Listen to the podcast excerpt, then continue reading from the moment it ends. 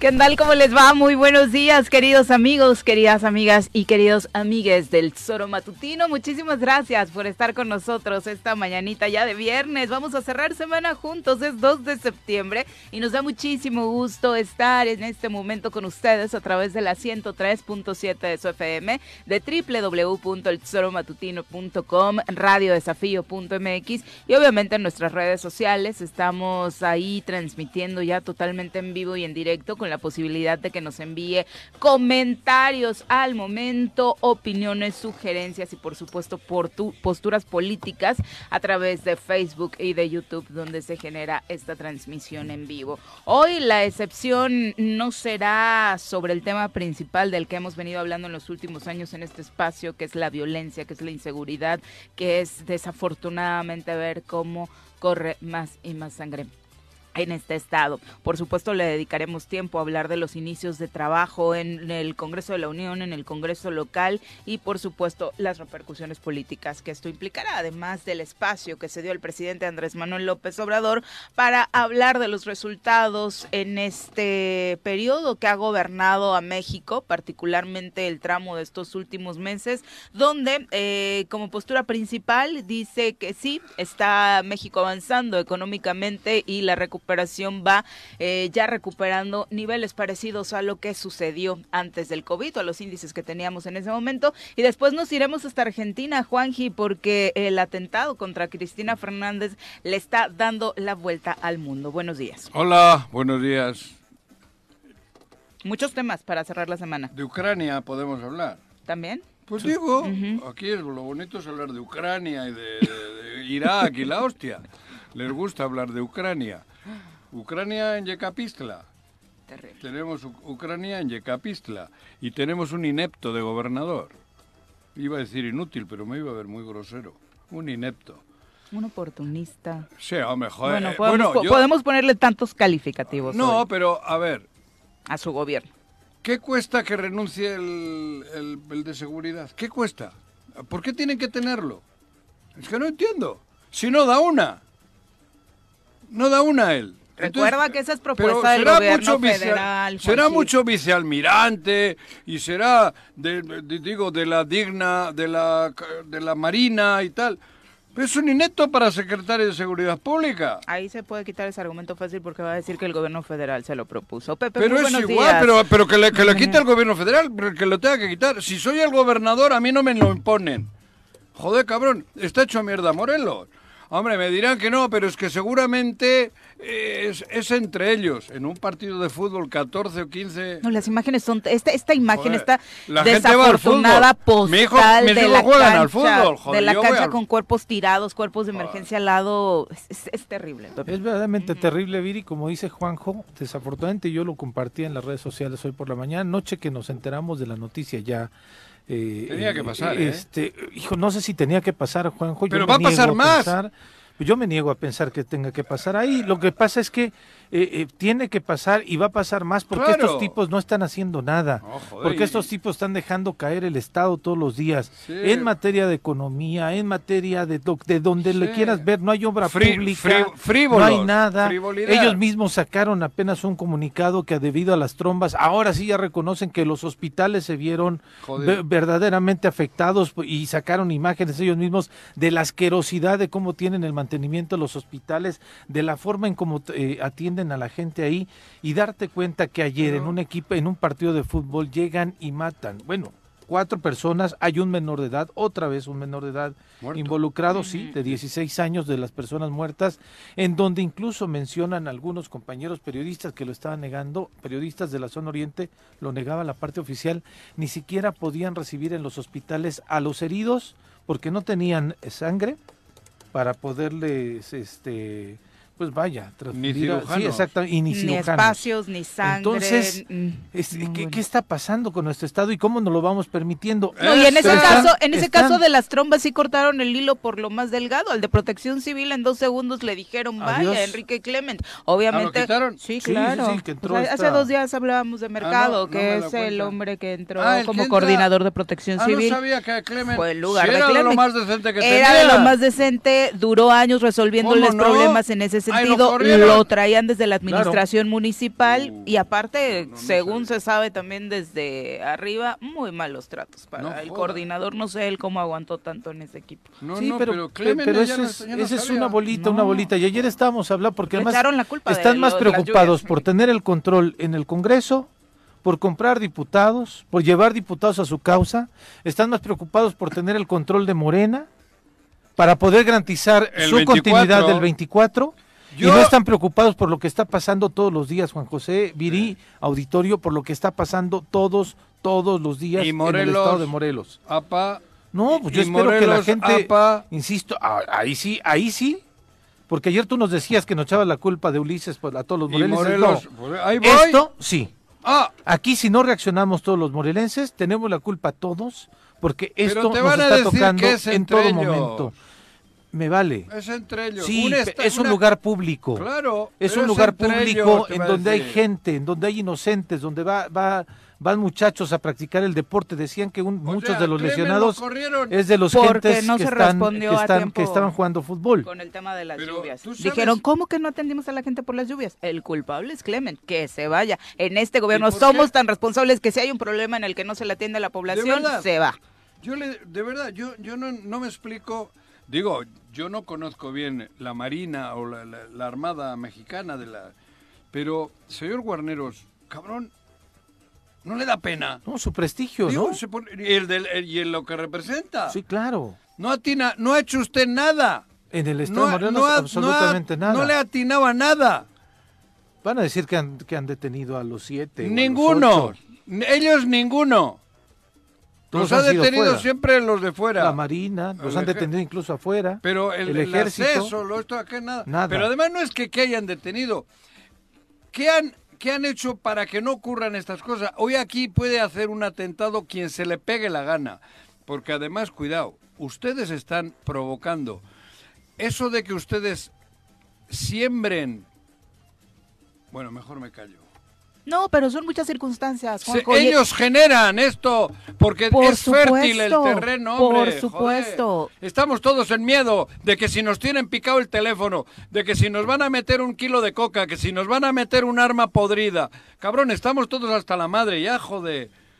Ya vaya no, cabrón. No se supone que a nivel nacional estamos hartos y criticamos porque Andrés Manuel polariza el país. En este estado ni siquiera se polariza, solo existe una verdad y es la de ellos. Y si no coincides, pasa esto que está sucediendo. Pasa lo que ha comentado Juanjo en los últimos días o nos dejan simple y sencillamente solos, porque ya no podemos seguir aceptando este argumento de auditorías cuántas y cuántas opciones han usado para amedrentar la económica, las auditorías, las de seguridad, las de estás conmigo, te despido, como la que sucedió respecto al equipo del gabinete en estas últimas elecciones de Morena que nos platicabas, Pepe, que ya hay casos documentados de despidos, ¿no? Tras sí, no querer participar, que es amedrentar a tus propios trabajadores. La, han corrido porque no participó en el proceso interno de Morena, porque no le llevó votos no, o a Ulises o al tal este Jonathan Alegría que quedó en séptimo lugar en la lista de candidaturas de, del interior de Morena, pero no están, o sea, están empecinados en que el Estado se caiga, Juanjo.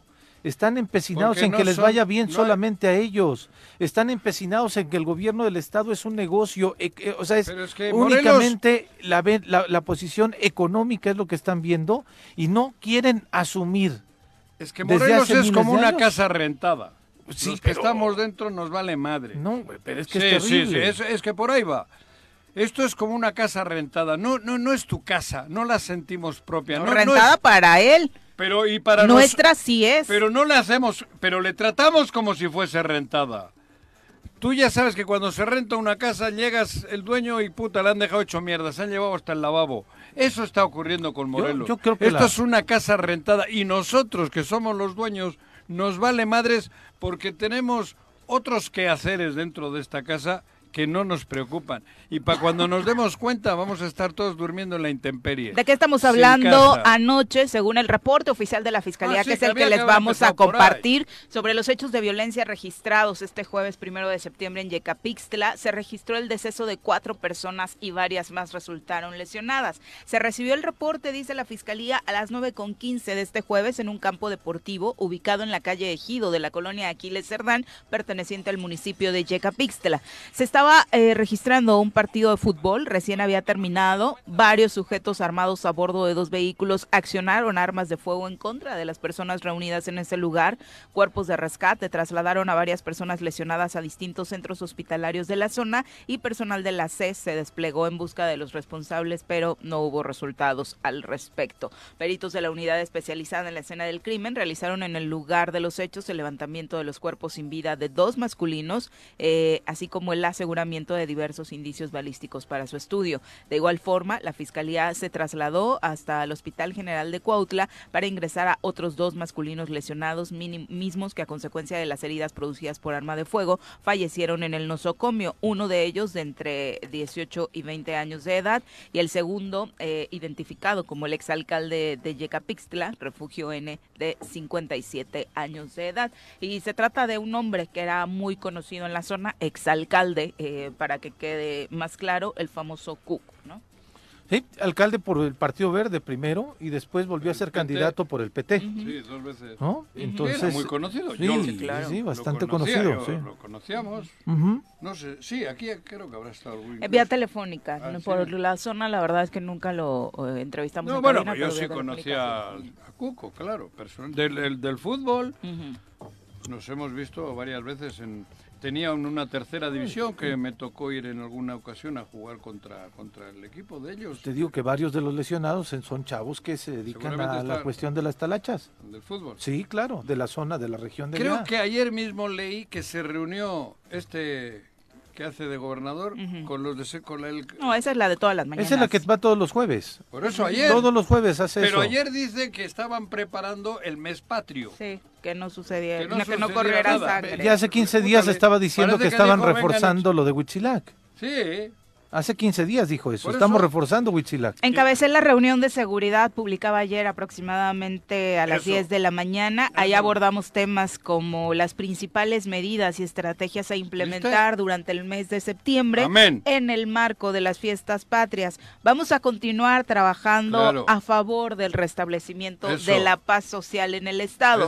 La pregunta sería, gobernador, ¿cuál paz social? Seguramente la que vive usted en los restaurantes que visita, porque de ahí en fuera, paz social en Morelos, este, este, sexenio no la hemos conocido. Ya no te voy a dejar que le metas gol a, ningún lugar que no sea patrocinador de este espacio. No, pero joder, Cocaburra y el otro, el, ¿dónde se reunieron para comprar a los diputados? Equipo de ventas Sorero regaña el señor Arrece. ¡Oh! Si no son patrocinadores, no, no. Mira, hostia. Ya llegó el postre. El cuchillo rápido vamos a saludar a quien trajo esta delicia cabina. Ay, cabrón. Una mujer llena de conocimiento, exdiputada, comunicóloga, fiel creyente de la transformación y morena de corazón, sin dejar atrás los deliciosos postres que hace. Ya está con nosotros, Alejandra Flores.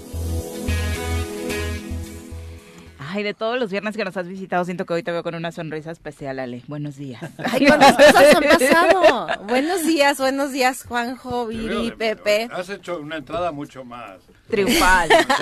Mira que tú le preguntas y mira que viene. Ah, mira, joder, trae lo de Morena. Sí, sí, sí. Eh, voy, a, voy, a, traerles por si conocen a los consejeros, les entreguen uno. Ah, ahí viene el listado, pero hay que borrar uno, ¿no? No, no, ah. este es el... Los documentos básicos. Los, documentos básicos, yo creo que le hace falta muchos. A Ulises, mándale uno. Ya no, lo va a ocupar. Ah, ya no es tu jefe. Ya no lo ah, va a ocupar. Cree que era tu jefe. El Morena, digo. Tu líder partidista, Iván. No, pero no tienen un esquema en Morena de jefes. No, no, no, no, no, no, hay Vertical, ¿no? Es como un No hay jefes. Ah, no, no, no, no, no, es una elección de dirigentes. Esa carita sonriente que traes hoy. No me la quites. Me parece no que me la quites. no tienes jefe hoy. No me la quites. no me la quites. Tendremos líderes en Morena. Y Pero una semana así muy movida para el partido. sí, una semana que han pasado muchísimas cosas, muchas cosas de, del viernes que platicamos a hoy. Oh, veníamos con otra expectativa, ¿no, Juanjo? Y nos deja el domingo con una expectativa y después cambian las cosas de repente. De repente. De repente, yo creo que se hizo justicia. Sí. Pero eh, la, justicia la están haciendo fuera. Por fuera. la verdad es que, mira, yo, yo me jacto. Fuera de Morelos y fuera de Morena. Me jacto siempre de ser una ¿eh? persona muy institucional, ¿no? Y hoy, lamentablemente, eh, sí hay que decirlo y sí hay que ser muy claros quien estuvo defendiendo la ilegalidad de este proceso, pues fue la misma dirigencia nacional, ¿no? Hoy, hoy, eh, ¿qué justificación va a dar la dirigencia nacional? ¿Qué justificación va a dar eh, la Comisión Nacional eh, de, Honestidad y Justicia? Eh, muchos ex compañeros, ex consejeros decían, pues yo creo que tendrán que renunciar porque ellos son los que han avalado toda esta situación, ¿no? De, ilegalidad dentro del partido. Somos quienes eh, por lo que fuera foto primero. me, te dicen. Tú habla, habla. te dicen. Sí, no, yo creo que eh, hoy hay que hacer un, una, un análisis, ¿no? de, de lo que sucedió, porque creo que si, eh. si pasa eso en las elecciones del 2024, pues ya es una situación muy grave, ¿no? El que hayan permitido, ya ni me ni me pelan. No, es que no, pastel nos, distrajo, pero no es pastel que sale nada más pan, pan de lote. Pan de lote. Ay, ese no lo has probado, Juan, que está delicioso. ¿Es ¿eh? de elote o del elote? De elote. El, el elote es el que se va a comer el pan de elote. Hostia. Oye, Ale, este hay posibilidades de recomponer la integración de la dirigencia. Sí, eh, ahí, si es que no se equivoca otra vez la consejera. ¿Creen que salga con un chistecito? No, digo, si se equivocó, ay, me equivoqué. Dicen, ¿no? Dicen ahí. Háganle un acordeón. No, no, no. No, no, no. Sigue con tu elote. Pruébalo. Quiero no, le estoy diciendo que, hay, que hay posibilidades de recomponer en el consejo, en la integración de la dirigencia, si es que no se equivoca otra vez la consejera. Sí, han pasado, han pasado eh, muchas voces, ¿no? Que, que se han eh, escuchado, que se han leído en las redes sociales, en los grupos, se escucha de todo. Lo real es que así como actúa Morena a nivel nacional, no sabemos qué va a pasar. ¿No? Ah. o sea, puede, haber estatutos. Podrá, podrá aquí decir. No hables con la boca eh, podrá aquí decir qué es lo que se debe de hacer, pero no creo que suceda, porque no han respetado. ¿no? ni lo conocían.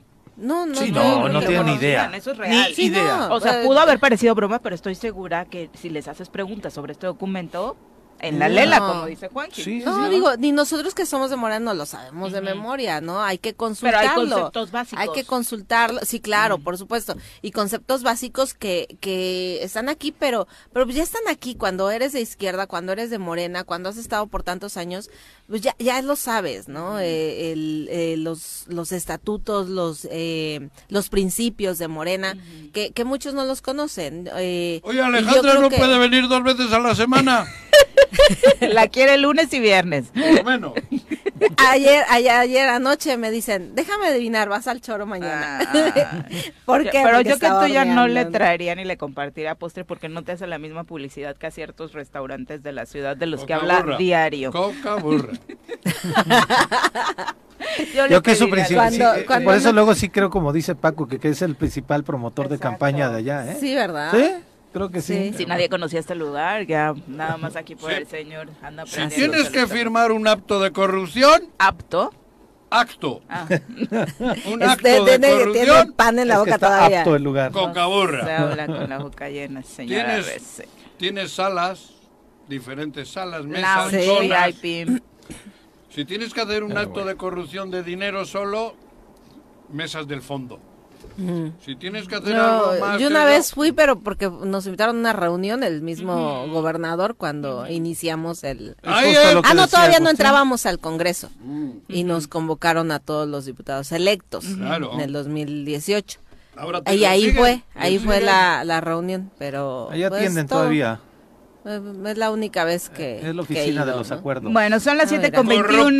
Ah, Antes de irnos a pausa, hoy Reforma publica su encuesta sobre las corcholatas. Si hoy fuera la elección para presidente de la República, ¿por quién votaría? El 43% dice que Claudia Sheinbaum. El mm. señor Marcelo Ebrard está con un 39% y Adán Augusto López con 27% dentro de los aspirantes de Morena. Adán 27, mira. Adán 27 ha crecido. Eh, la oposición oposición destaca con números de Luis Donaldo Colosio, que lleva 23%, que es el representante de Movimiento Ciudadano en este careo. Y bueno, de la Alianza Va por México colocan a Margarita Zavala, que se va hasta un 18%. Alcanza 19, la, eh, ¿Y la conocida ex esposa del presidente. Eh, esposa, perdón, del expresidente Calderón. Ah, ¿Y la ideóloga? Sí, sí, sí. ¿Y la ideóloga?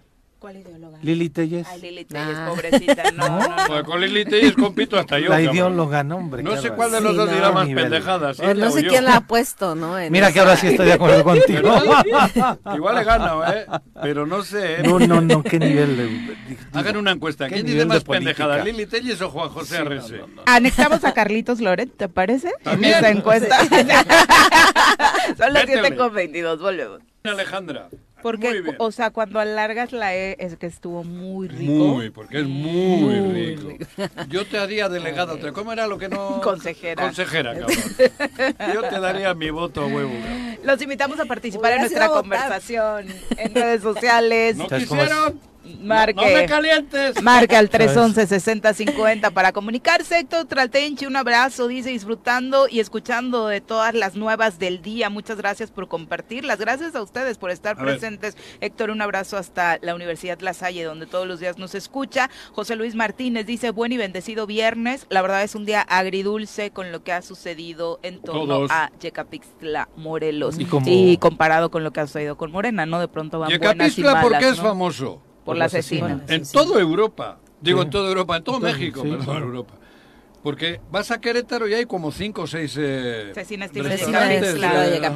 sí. Y en Celaya y la hostia. Sí, donde o sea. O sea, el nombre sí, yo he visto en varios estados. Sí, tiene, es con, supongo que es una franquicia allá, porque se ve por todo el Bajío por allá. sí, dice asesina Yecapixtla en todos lados, claro. Imagínate tú, o, ahora desde anoche en los medios nacionales no, no, por eso, está pero la relacionan en chingas. sí, claro. Yecapistla tal, es nota deportiva, es nota roja, es nota política, es nota lamentable en todos los sentidos. Celaya tenía pedos con, la con los narcos y tal. Hoy Yecapistla le rebasó. Sí. Porque en, en las noticias de deportes se está diciendo que en una cancha de fútbol, en un partido de fútbol en Morelos, en Yecapistla, 15 heridos y 4 muertos. Pero no es cualquier cosa, Juanjo, es en una cancha de, fútbol, en un estado gobernado por un futbolista. ¿Y cuántas ¿Gobernado? de este tipo no hemos tenido? No, el gobernador nos guste o no, desafortunadamente. Bueno, no gobierna. Este cobra. Mal gobierna. Pero ayer estuvimos... está ahí al frente. Tuvimos un programa intenso ayer, porque fue intenso con lo que había ocurrido con la compra de votos a, a diputadas, diputados y demostrado todo, ¿eh? Sí, claro. Eso es grave. Digo, no, lo, no lo han logrado desmentir, ¿no? no lo que dijo el diputado. Ni siquiera lo intentaron. No, no, no. ¿Quién ha dicho que no, cabrón? No, por eso digo, no han intentado desmentir. Pero en la noche de un día que dices que es un Estado corrupto, que se gobierna corruptamente, en la noche hay una tragedia, tragedia de seguridad, que estos solo son los reflejos de, de lo cotidiano, porque hay otro inepto al frente de la seguridad. Así es. Porque que me disculpe, el señor Guarneros, si le molesta que le diga inepto. Pero no hace Pero esto no es ofensivo, es inepto. Sí se molestan, ¿eh? ¿Eh? sí se molestan y mucho. Sí, te siembran armas en el coche. Claro. Te pero que hagan su trabajo, en el coche, ya sé. Que hagan su trabajo. Fíjate, lo, lo digo de esas cosas. Hoy está programada la ceremonia de inicio de la campaña de canje de armas y juguetes bélicos en la ceremonia la está pensado, obviamente, que la va a encabezar el gobernador del estado. Yo tengo dos resorteras en casa. Va a ir el general de la de brigada de Jorge Antonio Maldonado, el comandante de la 24 zona militar. Obviamente va pues, el tribunal, va el presidente de la mesa directiva del Congreso. ¿Pero a qué van? Fíjate qué curioso. A diputado, de armas. a este evento, canje de armas. Que este ya inició el fin de semana, lo tuvimos en Temisco. Que llevas el arma y te dan un que dan de arroz. o algo así, o te dan un aparato este, un iPad o algo así. Dependiendo de lo que lleves, hasta granadas han llegado, recordemos. Que avisen en Yecapistla. desafortunadamente, estos programas... Los cuernos de chivo que usaron ayer. Estos programas en Morelos no se han reflejado en la disminución de homicidios. Pero ¿cómo van a...? Y lo estamos viendo nosotros claramente. Pero ven a la grosería que ponen en este, porque tengo el programa oficial, el ah, de logística. ¿Qué dice? Viene el nombre de todos, ¿no? Viene eh, Jorge Luis Gamboa, magistrado del tribunal, y después ponen diputado presidente de la mesa directiva del Congreso del Estado. No ponen el nombre de Paco Sánchez. No lo ponen en este documento. Es que son como de primaria. Son de primaria, exactamente. Le cae mal la del tercero. Después ya ponen obviamente José Luis Uriostegui, presidente de Cuernavaca, Samuel Salgado. Después vienen casi todos los de Morena, junto con pues los, que, diputados que jalan con ellos, ¿no? Y ponen hasta el final de los diputados. Que cobran con ellos. Diputado Julio César Solís Serrano, presidente de la Comisión de Seguridad Pública. Y le ponen entre, entre paréntesis, propuesta.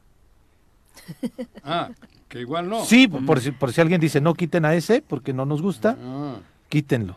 ¿no? Entonces ve cómo desde un, y desde un evento, porque tengo el documento aquí, ¿eh? o sea, no es, es el de logística el que normalmente tienen para previa a los eventos, ¿no? El, el, minuto a minuto. Esa pero, comedia... este, este programa, desafortunadamente, que nos digan en qué ha beneficiado en la disminución de homicidios en el estado de Morelos. No, qué acción, o sea, no nada más esa, qué acción ha beneficiado, ¿no? Es muy lamentable lo que sucedió en Yecapixtla. Eso es todo un circo, yo no sé a qué van.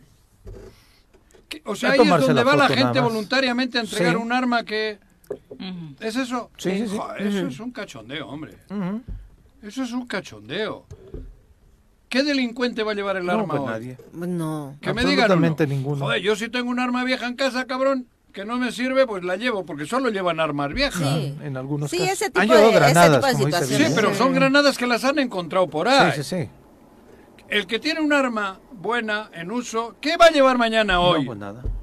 ¿Quién va a llevar? y menos si está en la delincuencia. Es por supuesto. Es que esto todo es un circo. ¿Qué ha hecho en este? Solo va a hacerse. ¿Va a ir ahí el señor Cuauhtémoc Blanco sí, Bravo? va a estar ahí el gobernador. Fíjate. Dicen que va a estar ahí. ¿Qué ha hecho este Honores a la bandera y después en este. Eso hace honores a la bandera, entrega de diplomas. Honores a la bandera, entrega de diplomas. Honores a la bandera, entrega de diplomas. Y los jueves a la mesa de seguridad. ¿A la mesa de seguridad? Así es. En la mañana. Sí, solamente. En la tarde ya no. No, ya no, ¿para qué? En la tarde ya andará chupando.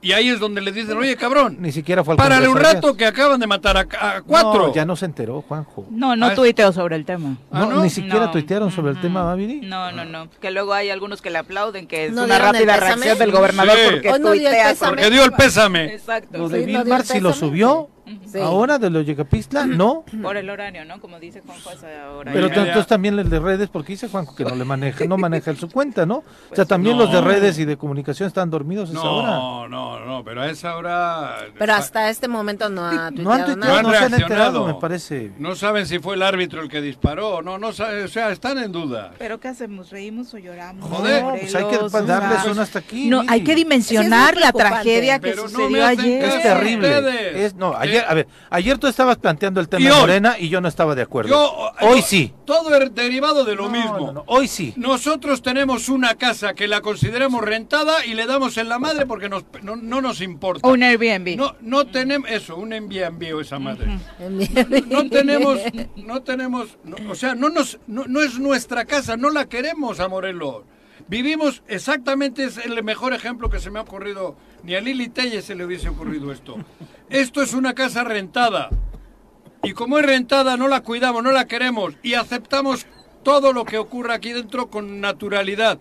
Yo esta madrugada he leído 14 heridos, 15 heridos y 5 muertos y pensé, en una, pensé que era un partido de fútbol. Lo, ya me, lo cuento con una naturalidad que eso en Bilbao no, no podía ser. O sea, digo, es por decir Bilbao, ni en Mérida, cabrón. Ni en Mérida, me dice Pero ni, ni siquiera en Morelos era una realidad hasta hace unos años. Todavía esta generación recordamos y pudimos disfrutar de esos momentos. Pero por eso voy, Viri. Esto es que no queremos, no, no es nuestra casa, no es nuestra patria, Morelos. De verdad, aunque les duela, hagamos una reflexión pongamos una hasta aquí. Claro. Pongamos y rescatemos hasta aquí. nuestra casa, porque sí es nuestra casa. Se nos está cayendo el Estado a pedazos. Sí, es que todo, todo, se queda en, en, estas conversaciones, eh, se queda en las conversaciones de los grupos de WhatsApp, se queda en las conversaciones de Facebook, pero al final no pasa nada, digo, no pasa esto que pasó en su momento eh, en el sexenio de, de, Graco Ramírez, donde toda la gente se levantó y fueron a marchar por la paz. Hoy, hoy no, hoy, hay miedo hoy hay eh, pero es que ya se ha ido hay, muchas cosas no de que de que nos estamos como dices tú nos estamos conformando de la situación que está sucediendo en el Estado. Y mientras siga este conformismo y mientras siga la gente que se está vendiendo por mil pesos a ese gobierno que ahora ahora digo no les dará vergüenza. ahora me ahora me da mucha risa que dice el hermano dice me podrán quitar un día antes dijo me podrán quitar pero para mí fue un éxito. Porque fue un triunfo porque la gente me reconoció como liderazgo. y tengo un liderazgo en el Estado porque la gente me reconoció en urnas. No, la gente le pagaste para que fuera a votar por ti, ¿no? El autoengaño a todos los que eh, eh, Sí, o sea, este gobierno nada más se, engaña a sí mismo en el, de que las cosas En el gobierno de Graco y los que se movilizaron, ojo, ¿eh? Era Cuauhtémoc Blanco, era el obispo y era Alejandro Vera que tenía también un interés político de manera no, directa. Todavía no estaba. Era Alejandro Vera. cuando estaba la de. Alejandro Vera fue en todo momento. Con, por eso, con Sicilia. Sicilia era el asesor de. Cuauhtémoc? Es claro. Bueno, eh, cuando se empezaron a movilizar. Se trepó al movimiento cuando se trepó al movimiento. el día de su huelga de hambre llegaron ahí Sicilia, Vera, le abrió las puertas al obispo. Hubo una antes, nada más, donde no estaba Alejandro Vera, porque Alejandro Vera quería ser candidato del PRD y se le habían prometido. En el momento en que le quitaron el apoyo a Alejandro Alejandro Vera del PRD para poder que ser candidatos empezaron a mover ese movimiento más allá de lo que podía estar pasando sí o no mal en el gobierno de, Graco se movió por intereses políticos. Aquí lo que tiene que pasar es que o la gente despierta o despierta. Si no cuando queramos despertar ya tendremos el estado por eso, en ruinas. pero ya por eso ya, lo está. es que nosotros muy complicada la situación. solo estamos viendo una obra de teatro y ellos son los actores. Sí claro y nosotros de idiotas. Por eso digo que sí somos cómplices de todo. Ahí Hasta en lo de Morena. que sí, joder. En lo de Morena que se encarguen los de Morena. es parte de. No, sí, bueno, en la interna sí. Acá, en, en, el, ¿por qué? Porque, en el camerino de Morena, en el camerino de Morena, claro. Pero esto es un teatro. Y eso solo era un camerino. Estamos en un teatro. Nosotros, bueno, nosotros, yo por lo menos intento hacer algo. Ay, uy, intento hacer algo. Cabrón, nos ahoga. No, es que sí intento. ¿Sí? Yo lo intento a, mi manera, como puedo, cabrón. Pero el público, que también formo parte de ese público, somos los responsables de que esa pinche obra de teatro se burle de nosotros. Sí, que no y encima nos cobran para verla. ¿Y por qué estás mezclando lo de Morena con, con esta situación? No, por lo de Ulises y todo esto. Eso sí. Porque la familia está involucrada para el seguimiento de un proyecto, ¿no? Nos la jugábamos, nos la jugamos mm. todos en Morena, en el PRI, en el PAN, en el PRD, en todo. Todo es un, un gran núcleo y nosotros de espectadores. Dos millones de espectadores con 100, eh, actores. Y esos actores se burlan de nosotros y nosotros permitimos... ¿Para qué vamos al circo o al teatro? Sí, sí, sí. o nos salimos del teatro y mandamos a la chingada a todos estos, o subimos al escenario y formamos parte de la, de, la obra. Es subir al escenario. Pero ¿en qué momento se Yo despierta? diría que es más circo que teatro. ¿En qué ¿eh? momento se despierta? ¿En qué momento va a haber ese despertar? Cuando sí lo podemos decir aquí, pero no hay, no hay ese liderazgo que diga, vamos, a la gente, si no hay un liderazgo que organice, pero luego resulta que uno del público sube allí y también acepta la lana. Eh, pues sí. Que para eso era, parte de la para eso era morena. Para eso era morena o es morena, digo, para creo yo. Para eso se hizo. Sí, pero no hables, no hables de Morena. O sea, habla de algunos personajes. pero, no es Morena. A ver, ¿cuántos personajes te digo de Morena en el Congreso? precisamente por eso. en el... Porque esto se lo han pasado por el arco del triunfo. Entonces. Diputados, regidores, presidentes municipales. Y esto, esto es Morena. A mí me duele más. Y esa gente no es Morena. Entonces, cuando violan estos estatutos, estos principios, es que no son de Morena. Entonces, eh, pero, pero Morena, los encumbró. Sí, Morena los tiene. Son seis diputados y diputadas de Morena. Seis. Una mete reversa y se da cuenta y dice yo no sigo con esta corrupción. Una, por lo que tengo entendido. Sí, es una. los otros cinco, ¿por qué están?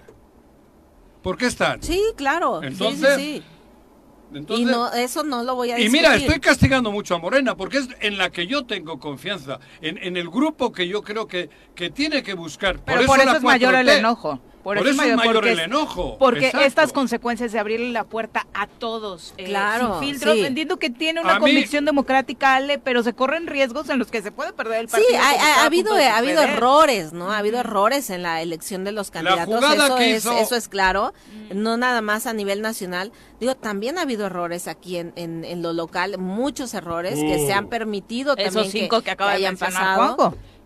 Sí, digo, no todos los cinco vienen, o sea, vienen propuestas o vienen por varios lados. Me hablaban de este chico del PRI que quería ser presidente. El Polanco. A mí eso no me afecta. ¿No? Le digo en serio. Es un chico del PRI, sabemos cómo, cómo hacen política, cómo les ha gustado hacer política toda la vida. A mí no me, a mí no me cae de sorpresa que, que uno del PRI haya hecho eso, ¿no? Porque eso ya era sabido. Pero los cinco del, de Morena, sí, hombre, por Dios. A mí no me extraña lo de Mirna, ¿qué? Sábala. No, nada. No, ella, es parte del gobierno. Es parte, del, parte de, de ese. Parte del gobierno. ¿Y quién más hay en esos diez? Pues también está Tania Valentina. Erika. Tania, Tania, Tania la incluyo en los cinco. Erika Gordillo. Erika, Erika La sobrina de Elba Ni sé esa. Pues que son los partidos políticos que están alrededor de el, el, la alianza esta de Morena. ¿no? Bueno, pero Morelos, Morelos, si no despierta Morelos, si no despertamos los espectadores de esa obra de teatro, cagamos. la zona oriente, no, te puedes quedar callado, ¿no? te puedes quedar callado, no puede, porque si te quedas callado también eres cómplice de todo lo que está pasando. Una cosa, una cosa es que sí haya partidos que sean aliados ¿no? con, estratégicos, estratégicos políticamente, pero antes estas, este tipo de situaciones que están sucediendo en el Estado no te puedes quedar callado, ¿no? Eh, por más alianza que, que haya, eh, no ha habido un gobierno de coalición, ¿no? Desde el 2018 no se dio un gobierno de coalición, porque en el Congreso sí entran todos por Morena, pero ya no hubo un un grupo de coalición, porque el PT estuvo por su lado, Morena por su lado, eh, y cada grupo ahí se dividió, y se dividió todavía Morena. Pero lo dividen con dinero, que es lo más grave. Ahí sí estábamos muy divididos en el tema de los mismos diputados de Morena, en el tema de la defensa de, de, de este gobierno. Porque, porque me me tienen, decía mi mamá, ¿por qué me tienen tanta tirria? porque no, porque no me quedo callada, porque nunca me quedé callada. Fui ah. la primera que en tribuna puso en la, sobre la mesa el juicio político al gobernador. Fui la primera y desde ahí ¿no? Entonces, yo creo que el, el, sí tiene que hacer una reflexión el Congreso del Estado y sí poner sobre la mesa un juicio político porque la situación que está pasando en el Estado no es para menos. Yo, yo ya no me dirijo al, al, Congreso, yo me dirijo a los ¿A la sociedad? Sí. a la sociedad. Mi, mi, mensaje ya no es a ellos porque yo ya sé que el que agarra una vez agarra el que traiciona una ya quedó, el que mata a un perro mata perros. No, y, que la violencia nos está escalando, Juanjo, cada vez está más cerca de nuestra casa, cada vez está más cerca de nuestros familiares. Porque la inculcan ellos. Exactamente. Y ellos no podemos, viven con la violencia. No la podemos, la permiten. No debemos, y, la permiten. y no tenemos que verla con normalidad. Claro, que nos debemos de negar a ello. A ver, ¿dónde empieza la violencia? Huichilac. Entrando por allá. Sí, sí, sí. Vas a Coatlán del Río, pedo. Terrible. En Cuautla, pedo. Qué terrible que, en, Coatlán del Río tuvieron que hacer un operativo de 300 elementos, pero todos de la Sedena y de la Guardia Nacional. Pero ya no me acuerdo allí. Puente Dixla, cerrando las, los negocios temprano por el cobro de piso. pedo. Otro, claro. Yecapistla, pedo. La pregunta es, ¿hay un municipio que se salve? ¿No? ¿Y, hay un, hay un secretario de Seguridad Pública en el Estado? Y hay mando coordinado, ¿no? Entonces, en la mayor parte del Estado la responsabilidad Ahora ya también a los alcaldes, ¿eh? A los alcaldes que están queriendo darle un giro a esto, les digo que no, que no se equivoquen, que no vendan la, que les están ofreciendo obra, y pero esa obra es del pueblo morelense. No están trayendo obra de Biafra mm. o, no, o, de Madrid, cabrón. Es obra nuestra. Porque te la entreguen a ti, tú no tienes por qué sacrificar a tu pueblo. Eso no es de Cuauhtémoc Blanco esa obra, es nuestra.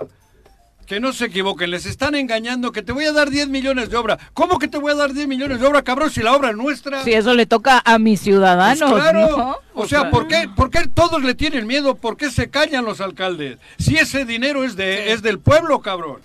Es que es verdad, joder. Este cabrón le reúne y les dice, ah, o aceptas lo que yo te digo o no te doy obra. Pero cabrón, pero si no es la obra tuya. Ni el dinero es tuyo. Ni el dinero es tuyo. Pero los alcaldes que le digan, pero a ver, a ver, señor, usted vaya a los 36 a México y díganlo cómo les está chantajeando. No engañen a Morelos. Pero, no, o sea, es, es, desde ahí, o sea, si no hay esa, ese valor de los presidentes municipales. O sea, ¿con qué valor un ciudadano se levanta en contra de, todo este teatro, dijeran ustedes, ¿no? O sea, ¿qué, haces? ¿Qué haces como ciudadano si no ves a un representante que realmente sea digno en el Congreso, en el Congreso de la Unión, en el Senado? No ves autoridades que realmente eh, te identifiques con esas voces. o sea, si nada más eh, unos utilizan esas tragedias para lucirse en redes sociales, ¿no? Pero realmente ese es, ese es el actuar, o sea, esa es la responsabilidad de un senador. Redes sociales y medios a donde se está yendo buena parte. 83 homicidios este fueron los que se dieron en el mes de agosto. En los municipios de mayor incidencia fue Cuernavaca, Temisco, Atlatlauca, Emiliano Zapata y Cuautla. Los, los eh, otros municipios de baja incidencia es Coatetelco, Jiutepec, Tepoztlán, Ayala y Tepalcingo. En los otros demás municipios no ha habido de este ningunos, eh, ninguno de los homicidios. Pero, nos vamos turnando mes con mes. la rotación es increíble, ¿no? En un municipio donde no se escuchaba otra cosa más que la, Así Y en otros pasa algo que duele mucho, ¿no? Parece que en Temisco esto ya es cotidiano y nos preocupamos por Cuautla, Yecapixtla, Huitzilac, cuando en Temisco seguimos teniendo muertos todos los pues días. Pues ayer hubo un embolsado también o dos por ahí. En Temisco esta semana ha sido terrible. Embolsado, sí. Son 7 con 48. Vamos a pausa, regresamos. Cuando está muy grupera esta, ¿no? Para septiembre, ajá. De la banda del recodo. Sus hojas se visten de una carazón. Hermoso sombrío del sauce. Es que como que para septiembre no queda. O sea, la siento muy, muy grupera, ¿no? Sí. A mí me encanta la banda, pero siento que para septiembre no. Sí, eres muy de banda. Me fascina. Es que es de mariachi realmente. Sí, me fascina, sí, sí, la verdad. Hay que hacer una fiesta mexicana. ¿Lo grupero o lo banda? Todo lo grupero, ah, todo me encanta. Eh, sí. de verdad me gusta todo tipo de música, no, no tengo problema con ningún. Bad Bunny. Hasta Bad, Hasta Bad Bunny. Ah, sí. Ah, ayer mi novio me dedicó una regla de Bad Bunny y me emocioné mucho. Ah, mira. Saludos, bebé. Son las 7.54. Le damos un repaso rapidito a las nacionales. En el choro vienen las nacionales. En el choro vienen las nacionales.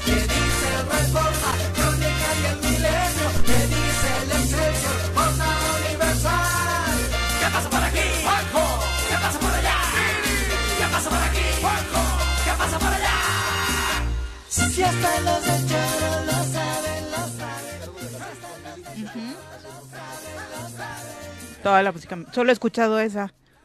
Ayer y hoy, sí, pasó esa, claro. Nos van a poner El mes patrio, no me metan malumas y madres. No metieron maluma. Ah. ¿Qué, qué, qué era? ¡Ay, Joaquín! No, no, concéntrate en la conversación. No, no, no. No, si está bien Tienes ganas de ¿eh? pelear, Joaquín. Creo que alcanzó a escuchar cuando mencionaba. Cantó Pepe la canción, es una canción tradicional. El y la palma. Ah, estábamos discutiendo sobre la versión de banda, que era ese el punto. mariachi, mariachi, ahí póngale. Ay, qué ganas de enojarse en la vida, señora Recep.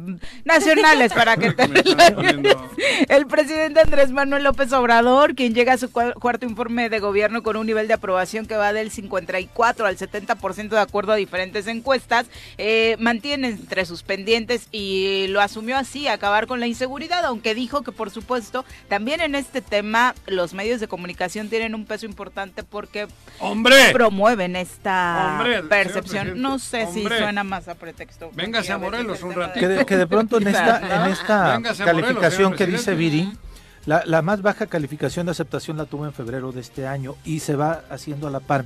¿Qué es lo que le pegó? Los eh, la situación de violencia que hubo en los estados, en la de lo de Irapuato, lo demás, eso le pegó en la percepción. Y es ah, emblemático nada más en, el tema de la inseguridad, la encuesta de reforma de Antier, porque justo preguntan qué presidente es el que mejor ha manejado el tema de la seguridad y gana él. Pero por detalle. Arrasando, sí, por supuesto. cuidado, la estrategia a medio plazo yo también la comparto. ¿eh? Esto no se va a combatir. Sí, sí, sí. Claro, por supuesto. Hay que cambiar socialmente el país. Sí, y, hay una oposición que no ha sabido tampoco cómo ¿no? cambiar las cosas al discurso que ha tenido Andrés Manuel. Exacto. ¿Qué decía el presidente ayer sobre este tema? Vamos a terminar los 1.554 kilómetros de vías del tren Maya y a partir del mes de julio del año próximo comenzarán a llegar los 42 trenes con 219 vagones que ya se fabrican por manos mexicanas en Ciudad Sagún Hidalgo y que darán servicio a turistas y pasajeros locales del sureste de México. Ahí está sobre la conclusión de, del tren Maya, donde se habla de que sí será eh, un, proyecto terminado el que entregue. Hasta hace poco todo lo que venía lo compraban en Europa. A tus amigos. A mis amigos del e país. Incluido el metro de la Ciudad de México. Todos los vagones. Era una fortuna que le llegaba al País Vasco, para mí a toda madre. Pero hoy, guste o no guste, lo están haciendo manos mexicanas. Porque eso no creo que está mintiendo. No, de hecho se lo han criticado. Ah, ah, ah bueno, pero hay, hay, hay cosas que sí van por buen camino, joder. Sí, y por ejemplo, ayer otra vez, que, reconocer. Otra vez destacaba el tema del, aeropuerto. La, violencia, ¿eh? Creando puestos de trabajo, creando apostarle a la educación, apostarle a las... no, que, hablaba del aeropuerto y resaltaba de nueva cuenta de que el, el, el ejército ha estado eh, también involucrado en las obras públicas que está a mí me parece perfecto. Fíjate que el menos malo a, mí, el ejército a mí no me gusta que el ejército asuma responsabilidades de seguridad pero, pero si lo ocupas para este tipo de cosas me parece fantástico. Quieres que hagan la obra pública de México los que hicieron la estela de la luz no me parece que está bien que lo haga el ejército. Tenemos ingenieros calificados ahí hay mano de obra. todos somos antimilitaristas hasta los propios soldados creo porque les gustaría bueno menos a los que les muchos soldados que van se incorporan por, la condición con la condición económica que viven, claro. Hay quienes de vocación va. Sí, hay gente que le gusta. Y Felipe Calderón. yo entro ahora a Palacio Nacional y ay cabrón. Te reciben ellos. Parece, todos. Por todos lados donde está el ejército. En Hasta cuidando a los gatitos de AMLO. En todos los, Yo justifico algunas cosas ahí, esa parte. Esa parte de darle la seguridad al presidente. En esta situación, ¿en quién va a confiar? Pues en el menos malo. ¿Y quién es el menos malo? El ejército. Sobre este tema de la seguridad señaló que nadie militarista. Obviamente, que nadie se confunda, dijo el presidente, o se haga el que no sabe. En nuestro gobierno no hay Genaros García Luna, no se permite la violación de derechos humanos, no hay tortura y existe la voluntad de no dejar impune Y se resume en una frase que es la de su cuarto informe, no somos iguales. Esa es la frase de, de este cuarto informe, que a lo mejor no tiene esa tanta relevancia porque ha sido eh, un, un, gobierno que ha informado todos los días. Que toda la información no, está guardada, no, nos sorprende, ¿no? En un cuarto informe. Porque muchos decían, es que estuvo muy corto. Sí, pero toda la información la tienes todos, los días, ¿no? Todos los días sabemos del tren Maya, o sea, de todos los proyectos, de todos los montos, en, en todos los rubros. Tenemos esa información todos los días. Cosa que no pasaba, por eso antes se hacían los eventos en un informe, ¿no? ¿Dónde se complica? Para mí, a mí, ¿dónde se me complica? En cuanto llega Morelos. O sea, todo está bien. Sí. Todo sigo sigo firme 4T. coincido plenamente contigo. Eso que es 4T, ¿por qué no lo aplica aquí? ¿Por qué nos sacrifica? Porque nos está sacrificando. Eso no comparto. Me duele en el corazón es una parte del cuerpo mexicano. Y en todos los temas, Ale, justo eh, creo que la amputa. Eso es es de las mañaneras donde ha sido más complicado no, no, tomar la palabra porque Antier habló eh, prácticamente toda la mañanera, en todas sus respuestas hacía énfasis sobre el tema de los medios de comunicación y cómo muchos gobiernos utilizan los recursos del pueblo para cuidar su imagen, ¿no? Y entraba perfecto el tema en lo que está sucediendo en Morelos. Hablaba del tema de la inseguridad y decía, Colima, uno de los estados más pequeños de, del país, tiene los índices de inseguridad más altos, pero al ladito estaba Morelos, ¿no? Era para decirle, ahí, es donde, voy, ¿dónde están esas voces? ¿O qué tanto él quiere escuchar esas voces, no? O, nadie eh, o esas voces contrarias a, a, o a lo que él ve como realidad en Morelos, porque él tiene o ha escuchado una realidad que es nada más su versión. Entonces no ha habido esa oportunidad. ¿Dónde están? Sí, pero ¿dónde están esas voces que hayan levantado la voz? O sea, hay diputados federales, hay senadores que están en ese nivel que tienen la posibilidad de estar ahí y decir esto está pasando. Claro. Entonces, entonces ¿dónde? Eh, eh, ¿Hasta dónde? o no quiere escuchar esas voces o no hablan esas voces que tenemos como representantes. O le dicen en un tono celestial. Yo creo que trae esa estrategia de utilizar a Cuauhtémoc Blanco para sí, jalar votos yo, también lo veo más una cuestión político-electoral el tema. Por eso es que está, por eso es que dice Juanjo que está utilizando a Morelos, está sacrificando a Morelos por un tema político-electoral. Entonces, eso sí duele. Sí están llegando, obviamente, eh, los ¿eh? apoyos, los programas, eso también hay que reconocerlo. Pero los, utiliza, eh, los que llegan directos está bien, pero los otros Sí, eh, el chantaje Del, del señor este hacia los alcaldes, eso es inhumano. Sí, no, y también contra los derechos humanos. También hay, hay, que ser claros, están llegando los apoyos porque llegan los los programas federales, pero también cómo los están aplicando en el estado. Estoy diciendo. No, en el estado cómo lo están aplicando, el apoyo a adultos mayores, las becas, todos los programas que hay porque suena muy bonito y las cifras suenan muy padres en, el informe y toda la información que da todos los días pero aquí en Morelos se está mal, mal utilizando todo eso. Y eso es lo que se tiene que, decir y eso es lo que se debiera de enterar el presidente. ¿Por qué?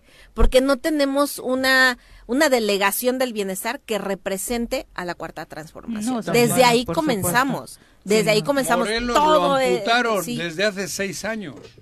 Está fuera de. Es una, es una burbuja que se las dejó a estos sinvergüenzas y ahí nos, por eso, pero nosotros tenemos que reaccionar. Exactamente, y eso es lo, que, lo mínimo que se espera de nosotros como morelenses. Ahora vamos con sus comentarios. Son las ocho con tres. Antes de irnos a una pausa, vamos a disfrutar de esta sección que ya extrañábamos con nuestro querido en un mes patrio, que mejor que escuchar a nuestro querido Pepe Iturriaga. No me diga.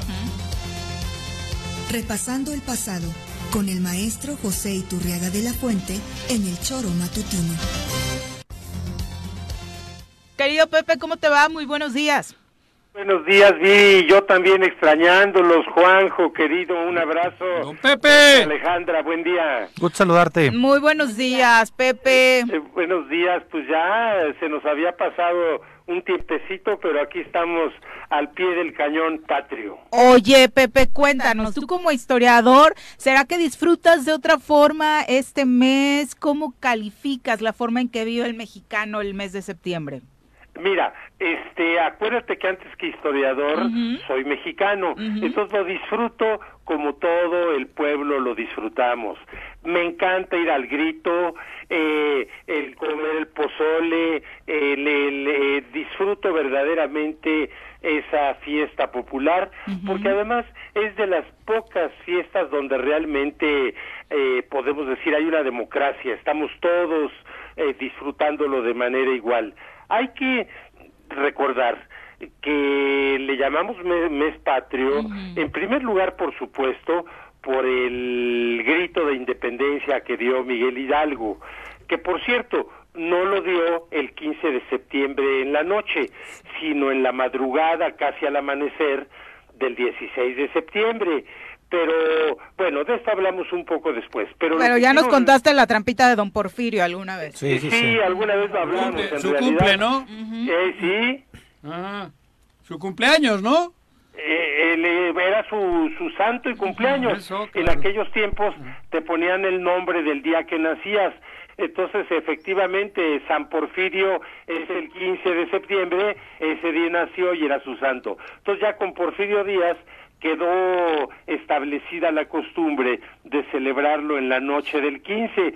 Entonces el viejo mañoso de don Porfirio, pues así se celebraba solo y la gente asociaba de alguna forma el grito de Hidalgo con el, la venida al mundo de ese dictador, eh, por cierto, bastante criminal, aunque económicamente significó de alguna manera el desarrollo, el inicio del desarrollo del país, pero ese es otro tema. Yo quisiera destacar ahora el, eh, que también en el mes patrio se celebra como parte muy importante el Día de los Niños Héroes, que es el 13 de septiembre. Eh, los niños héroes murieron ese día 13 de septiembre de 1847. Pero en estas dos fechas hay un mito. En el caso del grito, el del Pípila, cuando el padre Hidalgo toma eh, la ciudad de Guanajuato y concretamente la Lóndiga de Granaditas, el 28 de septiembre de 1810, se dice, como todos sabemos, que un minero muy fuerte por lo rudo de su trabajo, eh, que, llamado el Pípila, bueno, apodado, el Pípila, se puso una lápida en la espalda, una eh, trozo largo de piedra, para protegerse de los balazos y que así se pudo acercar a la puerta de la lóndiga para con una antorcha incendiarla y esto le dio paso a las tropas de Hidalgo para tomar la lóndiga. Bueno, históricamente no está demostrada la existencia del Pípila. Eh, en realidad es probable que no fue un minero, sino varios los que hicieron ese acto heroico. Eh, y por otro lado, los niños héroes también tiene mucho de mito. En realidad tampoco está completamente demostrado ni que fueron seis los niños héroes. En realidad no eran tan, niños, ¿no? Eran eran adolescentes. Uno de ellos ya eh, era eh, veinteañero probablemente. Entonces aquí muchos historiadores muy exigentes, muy ortodoxos, critican estos mitos heroicos del Pípila y de los niños héroes. Yo creo que no es criticable que se hayan convertido a lo largo de los años en, en, parte de la historia patria este par de mitos, porque es un fenómeno parecido al de las religiones. Los pueblos en todo el mundo y a lo largo de la historia necesitan las religiones. Los, en este caso, nuestro país ha sido muy importante en el fervor patrio la presencia de esos dos mitos. Entonces, aunque los especialistas, los historiadores, sepamos que realmente son mitos más que hechos históricos, ¿qué nos quita el que existan? Al revés, sirve precisamente para que los niños en las escuelas y a lo largo de, toda su vida, bueno, pues se, se acreciente ese fervor a favor de la patria. Todo esto para dejar claro, pues que sí son mitos, pero que no me parecería para nada eh, criticable el que existan. Y yo quisiera redondear el asunto mencionando también que durante todo el siglo XIX el mes patrio fue septiembre, no solamente por el grito del padre Hidalgo, eh, sino también porque el 27 de septiembre terminó la guerra de independencia, 27 de septiembre de 1821, cuando Iturbide entra a la Ciudad de México al frente del ejército trigarante y así terminan esos 11 años de guerra de la independencia. Ahora, eh, ¿por qué eh, menciono que las dos fechas? porque a lo largo del 19 México tuvo alternadamente gobiernos liberales y conservadores. Y en esos gobiernos conservadores, reaccionarios, no se festejaba al padre Hidalgo, sino que se, festejaba a Iturbide, pero siempre en el mes de septiembre. Ahora, hay un abismo entre Hidalgo y Iturbide. Hidalgo fue un intelectual sacerdote, ya lo sabemos, rector de una universidad, que en ese tiempo se llamaba el Colegio de San Nicolás, políglota, teólogo de altísimos vuelos. Hidalgo fue eh, una persona admirable, no fue un militarote como lo fue Iturbide. Promotor de la cultura en todos los sentidos, ¿no? En su eh, entorno. pero claro, eh, por supuesto, y introdujo la el cultivo de la vid y, con el eh, y también de la seda del gusano de la morera allá en, en Dolores, hoy Dolores Hidalgo, pero en cambio Iturbide fue un militar eh, de una crueldad increíble corrupto absolutamente demostrado, e, egocentrista también la historia lo demuestra. Bueno, de la crueldad de Iturbide eh, en uno de los partes militares durante la A, porque Iturbide, eh, pues todos lo sabemos, era miembro del ejército realista, o sea, del ejército que luchaba contra los insurgentes. E Iturbide mató miles y miles de insurgentes. Y en un parte militar de una victoria que tuvo eh, Iturbide en Salvatierra, Guanajuato, en el parte militar informa que mató eh, 350 insurgentes un Viernes Santo y textualmente pone Iturbide para santificar el día. Háganme favor, de eso, de eso este es increíble. sanguinario completamente. Más, increíble todavía, otro parte militar en Celaya, en otra fecha obviamente, Iturbide se ufana de haber fusilado 150 insurgentes sin otorgarles el beneficio de la confesión, sin dejarlos que se confesaran. Que era un hecho importantísimo en aquella época para contextualizar. Incluso en esta época para los creyentes, pues si tú te mueres sin confesarte y, tienes pecados graves, pues te vas derechito al infierno. Mm. Bueno, en aquella época, imagínense nada más, este, pero se ufana y lo dice en su parte militar, que no les no dejó confesarlos precisamente para que eh, se fueran a los abismos, es decir, al infierno. ¿Qué tipo? Bueno, Iturbide fue después comandante militar del Bajío y ahí fue demandado penalmente por las mordidas que cobraba para custodiar, era su obligación como comandante militar, pero cobraba mordidas para custodiar mercancías de los comerciantes, pues para que precisamente no se las asaltaran y llevaran los insurgentes. Entonces eh, la corrupción de Iturbide está súper demostrada.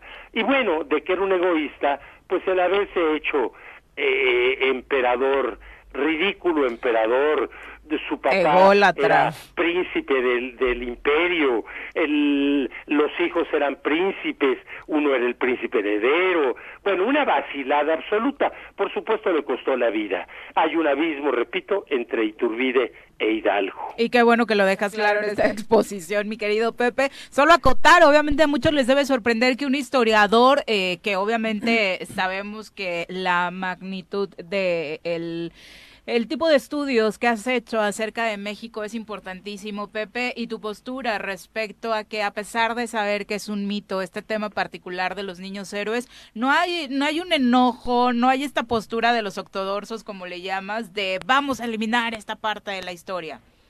Pues no, porque como son historiadores, pero no políticos ni gobernantes, pues falta tener el poder en la mano para poderle combatir eso. Pero desde la trinchera de sus libros, sí hay diversos colegas que atacan mucho al que los gobiernos sucesivos hayan alentado estos mitos. Hay que ser eh, tolerantes y sobre y comprensivos, y yo creo que esos mitos son a favor de que el pueblo disfrute, sienta y quiera a nuestro país. Era una historia particularmente me gusta. Pepe, también hay muchos mitos en el tema religioso. Que, por supuesto que, sí, bueno. por eso los comparó. Que se callan. Yo no ah, quisiera decir muchos. Que se callan. bueno, importantes, importantes mitos que se callan, creo yo. Pero son esos mismos personajes que dicen, quita la historia de los niños héroes y con los mitos religiosos no se meten, ¿no? Ajá.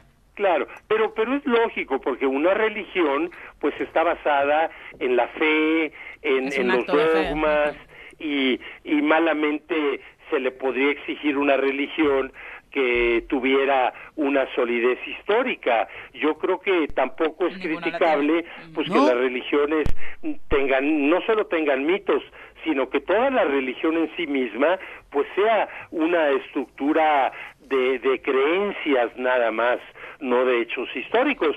Es absolutamente válido y eso son las religiones. Y la historia, bueno, se puede dar y qué bueno que se dé esas libertades. Correcto, muy bien. Correcto, sí, ya, ya no te vuelvo a repetir el panel del Día de la Virgen de Guadalupe porque ese día casi nos excomulgan. Mi querido Pepe, muchas gracias por acompañarnos. Un abrazo a todos. Fuerte abrazo. Adiós, y tu riega. Posturas, Nos vemos, hermano. Posturas muy extremas del señor Arrece sobre el 12 de diciembre, lo recuerdo. Pero bueno, son las 8 con 16. Tenemos una invitación este fin de semana. El mejor lugar para disfrutar con su familia es sin duda Rancho Mágico. De hecho, justo aquí el Juanji se ha aventado unos fines de semana por ahí en los que regresa muy feliz, afortunadamente. Ojalá te vayas también este fin. Sí, ¿qué tal? Eh, no, pero no estoy todo el fin allí. ¿No? No, no pues pasa un día. Pero ¿qué hay ahí? está bien que te ponga de buenas. Es el lugar de varias especies eh, que lo han tomado como su hogar. Grandes felinos, halcones, caballos, animales miniatura. Y también tienen talleres para los niños, y jóvenes que por ahí quieran ir. Tú que tienes todavía. está en plena naturaleza. Sesiones de alimentación. Podrán convivir de manera directa con los animales y con mucho respeto, que es lo más importante. Hoy en día que tanto se habla del cuidado y de la protección de los animales y que tú has trabajado, por ejemplo, Ale, mucho en ese tema, es un lugar que de verdad se abona y cuida muy bien esos aspectos. Está grande, ¿no? Enorme por lo que dice, por eso no lo termina Juan Sí, sí, no, ya lo terminé, joder, le di una pasada. ¿En dónde está? Hay un mega tobogán, resbaladilla acuática. ¿Te has aventado, Juanqui? ¿Eh? ¿Te has aventado del ¿En el tobogán? No, pero es chiquito. Ah. ah es para niños. Ah, ok. sí. Pues, y un alambre de esos que baja, ¿cómo se llaman? Tirolesa. Una tirolesa, también hay y tal. Es Pero por es la carretera porque libre. vas en la madre naturaleza, ¿no? Cuernavaca, de Ciudad repente de México. ves un león y la hostia, no, una es, a ver, ¿dónde? En la carretera libre, bueno, deja el señor RC, Cuernavaca, México, kilómetro 31, a la altura de San Miguel Topilejo. ¿Alguna ah, referencia para llegar, Juanquín? Tienes que ir por la carretera federal, ¿no? Claro, por la federal, bajando ahí Topilejo, ahí te marca. el super anuncio en la entrada. Sí, hay anuncio. Perfecto. Si quieren más informes, 55. yo recomiendo ir con niños y así, no vayas. Sí, claro. O sea, ir de pareja así, no, no te dé una hueva de la hostia si vas con la novia, pues sí. sí, no seguro. No es, para llevar a los hijos. Es para llevar a los niños. Sí, la verdad, sí. Si quieren más informes, 55 551500 y para ponerlos contentos y cerrar muy bien la semana les tenemos cortesías a todos nuestros toreros. Empiecen a marcar al 311 6050 y se van a llevar un pase doble los primeros 10 que marquen. Así que visiten Rancho Mágico. Pues hay que dar tres mejor porque si dice que tiene que ir con niños, entonces vaya con el papá y la o la mamá y el niño porque por Pepe Montes. 10 pases dobles. Marquen al 311 6050. 8 con 21 de la mañana. Bueno, nada más para redondear esto que sucedió en Argentina, que justo decía Juan José, impact, eh, decíamos al inicio, impactó al mundo, ¿no? Esta escena en la que un hombre se acerca a Cristina Fernández. Hay una situación polémica en su contra, incluso legal. La oposición pide su salida por asuntos que quedaron pendientes de su mandato. Ella se recluye en eh, su hogar, en un edificio donde tiene su departamento, y solidarizándose con ella, simpatizantes tienen desde hace varias semanas, pues prácticamente prácticamente un plantón ahí para recibirlo, despedirla cuando sale a sus actividades. Ella todas las mañanas sale, lo saluda, cuando regresa de noche a casa, igual pasa, les da las buenas noches y punto. Anoche no fue la excepción, regresaba a casa, pasó a saludar a sus simpatizantes, un hombre se acerca pone una pistola frente a ella, se engatilla, no sale ningún disparo, él era lo que intentaba por lo que parece, y bueno, se monta un operativo en la que este hombre de 35 años, originario de Brasil, es detenido. Está relacionado con grupos nazis y hoy el presidente argentino está convocando a una manifestación para solidarizar. De hecho, decretó día de asueto en Argentina para que los argentinos puedan salir a solidarizarse con Cristina. AMLO le mandó una carta al presidente. Sí, sí, sí. Grandes amigos, sí, sí, sí. grandes amigos. Marcelo Ebrard también ayer, al igual que la Embajada de México en Argentina, se solidarizaban digo, tras ella este es la, ataque, ¿no? Digo, es un poco el... es la vicepresidenta. sí, la vicepresidenta, pero es un poco... La, líder moral. La líder eh, del ideológica incluso. Del movimiento, sí. Porque con su difunto marido y tal, pues son los que lograron que Argentina regresase a la... Digo, a la Muchos dicen que es la presidenta, Juan. Por eso te Muchos estoy diciendo, ¿no? Es, una mujer, creo que es muy interesante. Sí. Sí, creo que es una mujer valiosísima. Sí, con bastante consistencia política. En, Argentina, hay una mujer muy conocida. Evita. Sí, Evita. Y en este momento esta, mujer está tomando un, nivel altísimo. Claro. Desde hace ya varios años. Digo, sí, pero con todos estos problemas que se ha visto envuelta, pues también se han escuchado muchas voces, ¿no? De este atentado. Que la investigación corra y que por supuesto hasta las últimas consecuencias iba cargada con cinco balas. Ah, se ha escuchado, ¿no? Voces al respecto. ¿Para qué haces ese montaje? Porque sí estaba cargada el arma. Cinco balas se encasquilló, pero sí estaba cargado. o sea, si era montaje, corrió una 22 por lo que se ve por el 35. Calibre 35, es calibre chico, ¿no? Es correcto. En cuanto surjan más datos, por supuesto, a través de nuestras redes sociales. Atacado Las por armas. la derecha. ¿Sí? Sin duda. Eso es cabrón. Sí, eh, Evo Morales, Lula da Silva señalaron eso en sus redes sociales, que son los ataques neoliberales hacia la izquierda que crece y crece en Latinoamérica. Son las 8.24, vamos a hablar de educación, un tema por supuesto importantísimo para nosotros. Nos acompaña en cabina el rector de nuestra máxima casa de estudios, la UAM, el rector Gerardo Urquiza, quien recibimos con muchísimo gusto en este espacio. Bienvenido, Gerardo Urquiza. Gustavo Urquiza. Gustavo Urquiza, perdón, perdón, Gustavo, perdón, perdón, cabrón. perdón, Gustavo Urquiza, sí. Perdón, perdón, rector. Muy buenos días, bienvenido. A la más guapa se le escapa un pelo. Ay, Juan. Quedó bien ahora, cabrón. Bienvenido. No, muchas gracias, muchas gracias, Viri, muchas gracias, Juanjo, compañeros que me acompañan en la cabina. Este, es un gusto estar con ustedes y pues eh, les envío un saludo a todos los radioescuchas. Preguntábamos antes de entrar al aire cómo va el regreso a clases. Ahora por fin este 2022 tenemos por a los alumnos ya de lleno en las instalaciones de la UAM. Así es, eh, bueno, estamos regresando en la totalidad en todas las unidades académicas este, distribuidos en todas las sedes y subsedes de, del estado de Morelos y todos de manera presencial. Creo que es algo Ya no que, hay nada... eh, virtual no. Virtual. Nada más tenemos dos programas este que bueno, antes de que este eh, antes de la pandemia Ya estaban así. pues ya estaban así, ¿no? Ah. Este, es una carrera de contaduría y otra de psicología que este tienen la opción de llevarla de manera virtual, pero no Pero como no por temas de eh, coronavirus. exactamente. ajá. Pero ya ahorita prácticamente más de 42 mil estudiantes regresaron a las aulas y que pues la verdad nos da mucho gusto. Estamos satisfechos porque ya nuestros jóvenes están eh, recibiendo sus clases eh, eh, ya de manera física y la verdad pues eso que pasaron eh, dos años por la pandemia pues muchos no conocíamos lo que comentábamos hace unos momentos. No conocían a sus maestros este nada más en la pantalla y, bueno este sus aulas no las conocían sus instalaciones.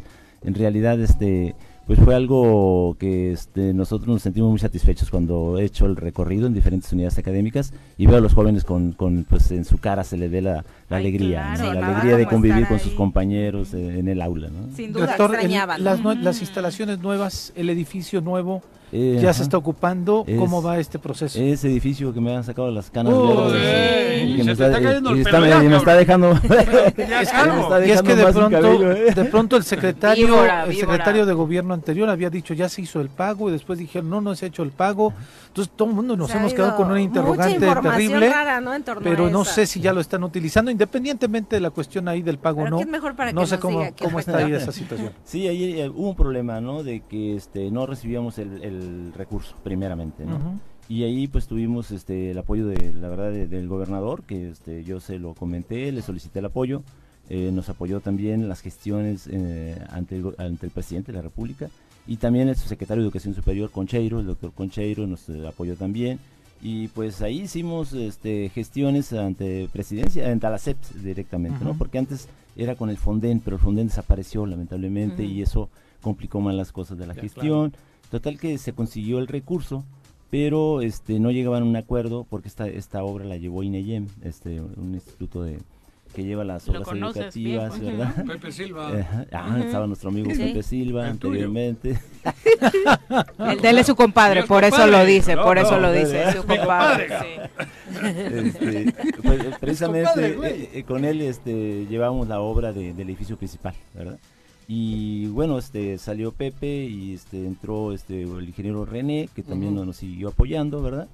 Y la cuestión está que el- la empresa constructora pues eh, no llegaban a acuerdos, no llegan a acuerdos, pero ahorita ya están en los últimos detalles, ¿no? Para que se le haga el pago a la, a la empresa constructora y pues ya se quede de manera oficial eh, ese edificio, ¿no? Pero los estudiantes también se desesperaron y con justa razón Lo tomaron. lo tomaron. Ujú. lo tomaron, Pero ya está sí. concluido o no? Eh, ya está concluido prácticamente, eh, faltaron algunos detalles que ya Ujú. dijimos nosotros, este, pues los vamos a llevar a cabo nosotros como, como, como universidad. ¿sí? Pues por eso, este, pues, por la parte nuestra, pues colaboramos con la conexión de electricidad, con la conexión de agua. ¿verdad? Este, y otros gastos ahí de los elevadores, este, que la, la misma universidad pues lo, los ha costeado, ¿no? Con tal de que los jóvenes y los profesores tengan sus espacios dignos. ¿Qué va en ese edificio? Eh, aulas eh, eh, este, tenemos la facultad de arquitectura la facultad de arquitectura. Y la escuela de turismo. Sí que son arriba de 2000 estudiantes ¿no? sí, y oficinas administrativas también en la parte en, la planta baja. Ah, sí. Cuál es la matrícula actualmente que tiene la, universidad en su totalidad con los de nuevo ingreso son aproximadamente casi 43 mil estudiantes. Incluyendo las prepas incluidas las prepas. sí sí incluidas las prepas son aproximadamente como 11 mil estudiantes 12 mil de, de, la prepa. Oye rector ah, tuvieron un evento este extraordinario, y lo digo así con todas las palabras, al recibir un recinto en Yautepec que comúnmente no lo recibes. Normalmente la eh, inversión que realizan para tener instalaciones en la universidad son eh, a partir de los recursos de la propia universidad. Pero en Yautepec eh, el municipio, el diputado lo, empezó Agustín Alonso, me parece lo, el padre lo culmina, esta posibilidad y este anhelo, este sueño de poder tener una universidad en Yautepec con un esfuerzo municipal, con finanzas municipales y que llegan al acuerdo de que ustedes puedan asumir la parte administrativa y también la parte eh, académica. Eh, es atípico, ¿no? sí, sí, exactamente, porque desde la administración pasada se hizo un proyecto de tener presencia en, las diferentes, en los diferentes municipios del estado de, Morelos. Creció mucho la universidad eh, en la administración pasada, ¿no? Y bueno, también ese crecimiento nos causó a nosotros un déficit financiero, ¿no? Porque creció, la verdad, el doble. ¿no? Sin planeación. Y teníamos como unos 20, 21 mil estudiantes, ¿sí? Y de repente pasamos de los 40 mil en menos de 5 o 6 años. Pero eso implica dinero. Eso implica recursos, entonces no crecimos igual que el presupuesto prácticamente, ¿no? Y esos son los problemas que traemos eh, actualmente, pero creo que ahí vamos, ahí vamos adelante, ahorita ya tenemos la, este, la mitad del déficit este, pues ya lado y queremos nosotros dejar limpias las finanzas en la universidad.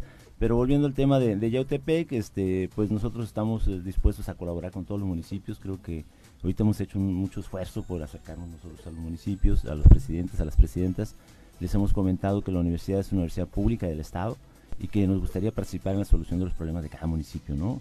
con, con, el conocimiento que se genera en la universidad, pues acercarnos más a, a las universidades, ¿no?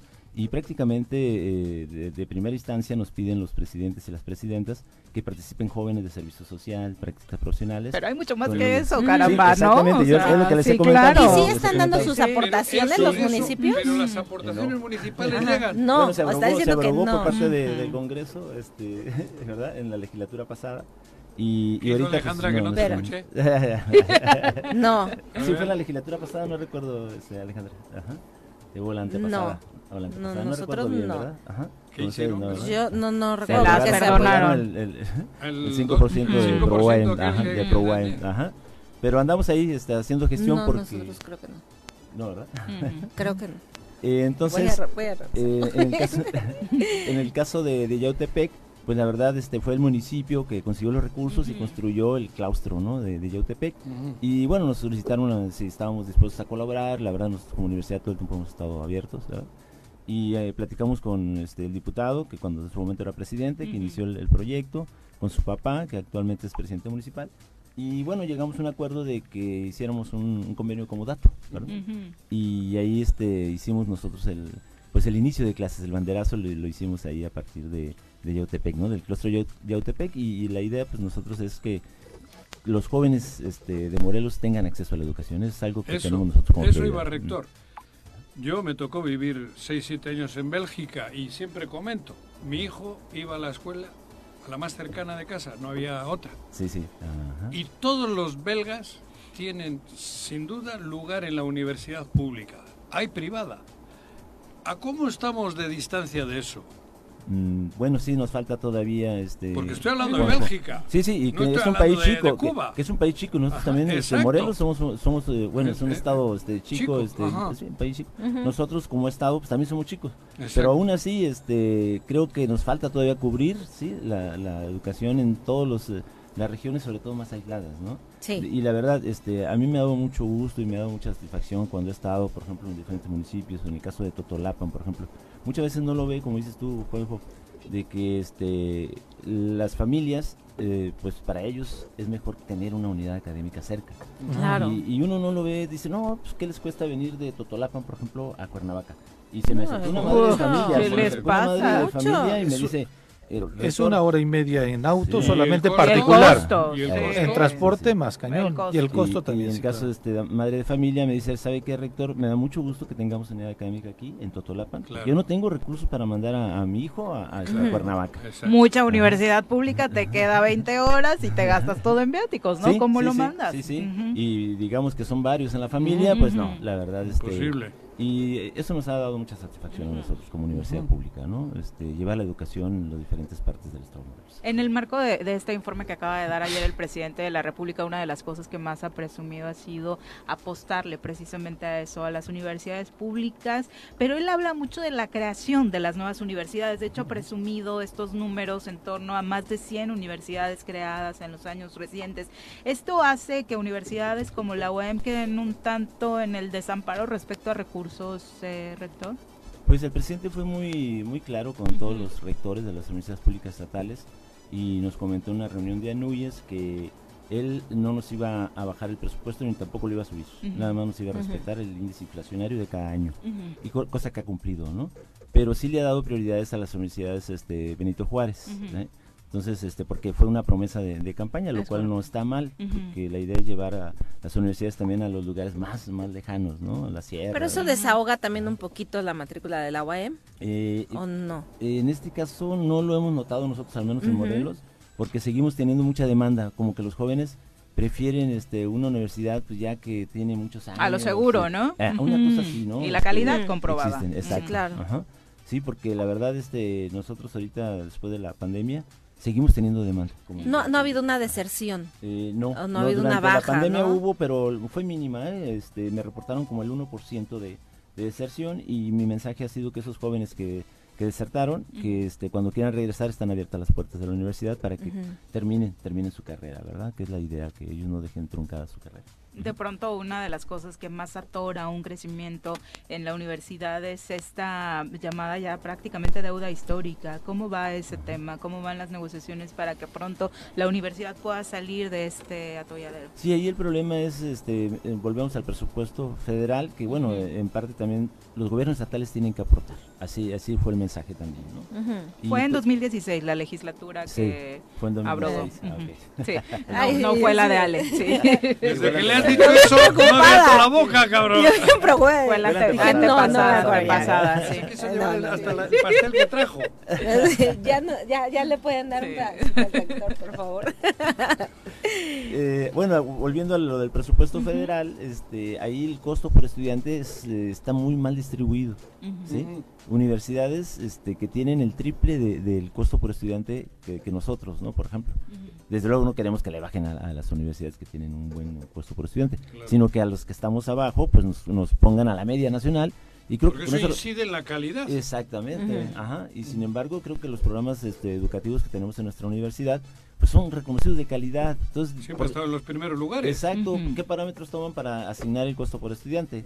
Entonces, eso es lo que yo pienso que este pues hay mucha desigualdad, ¿no? En las universidades este a nivel a nivel este país, ¿Y por qué se mide con diferente eh, o no se ha actualizado, Sí, yo pienso que más que no se ha actualizado porque crecimos. O sea, antes de crecer teníamos otro costo por estudiante.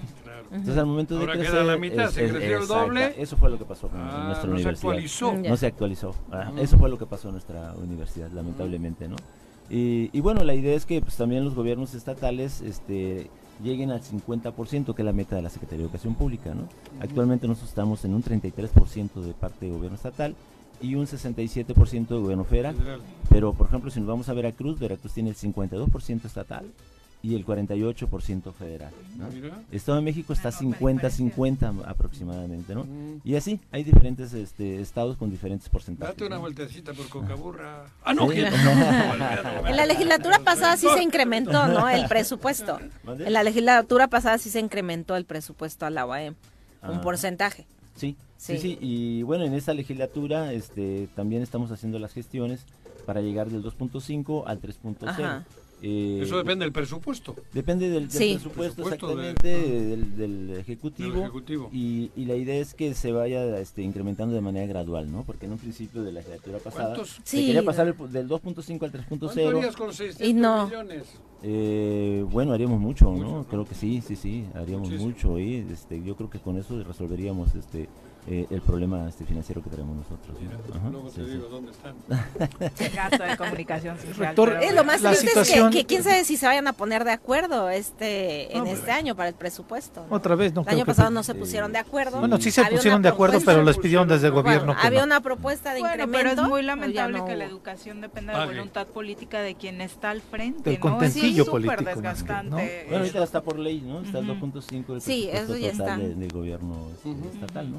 Este, la idea es que suba, pero no no sé si se vayan a poner algo. No sé si vaya a haber presupuesto. Estaba yo comentando, la situación de inseguridad que vive el Estado no es ajena a lo que vive la Universidad del Estado.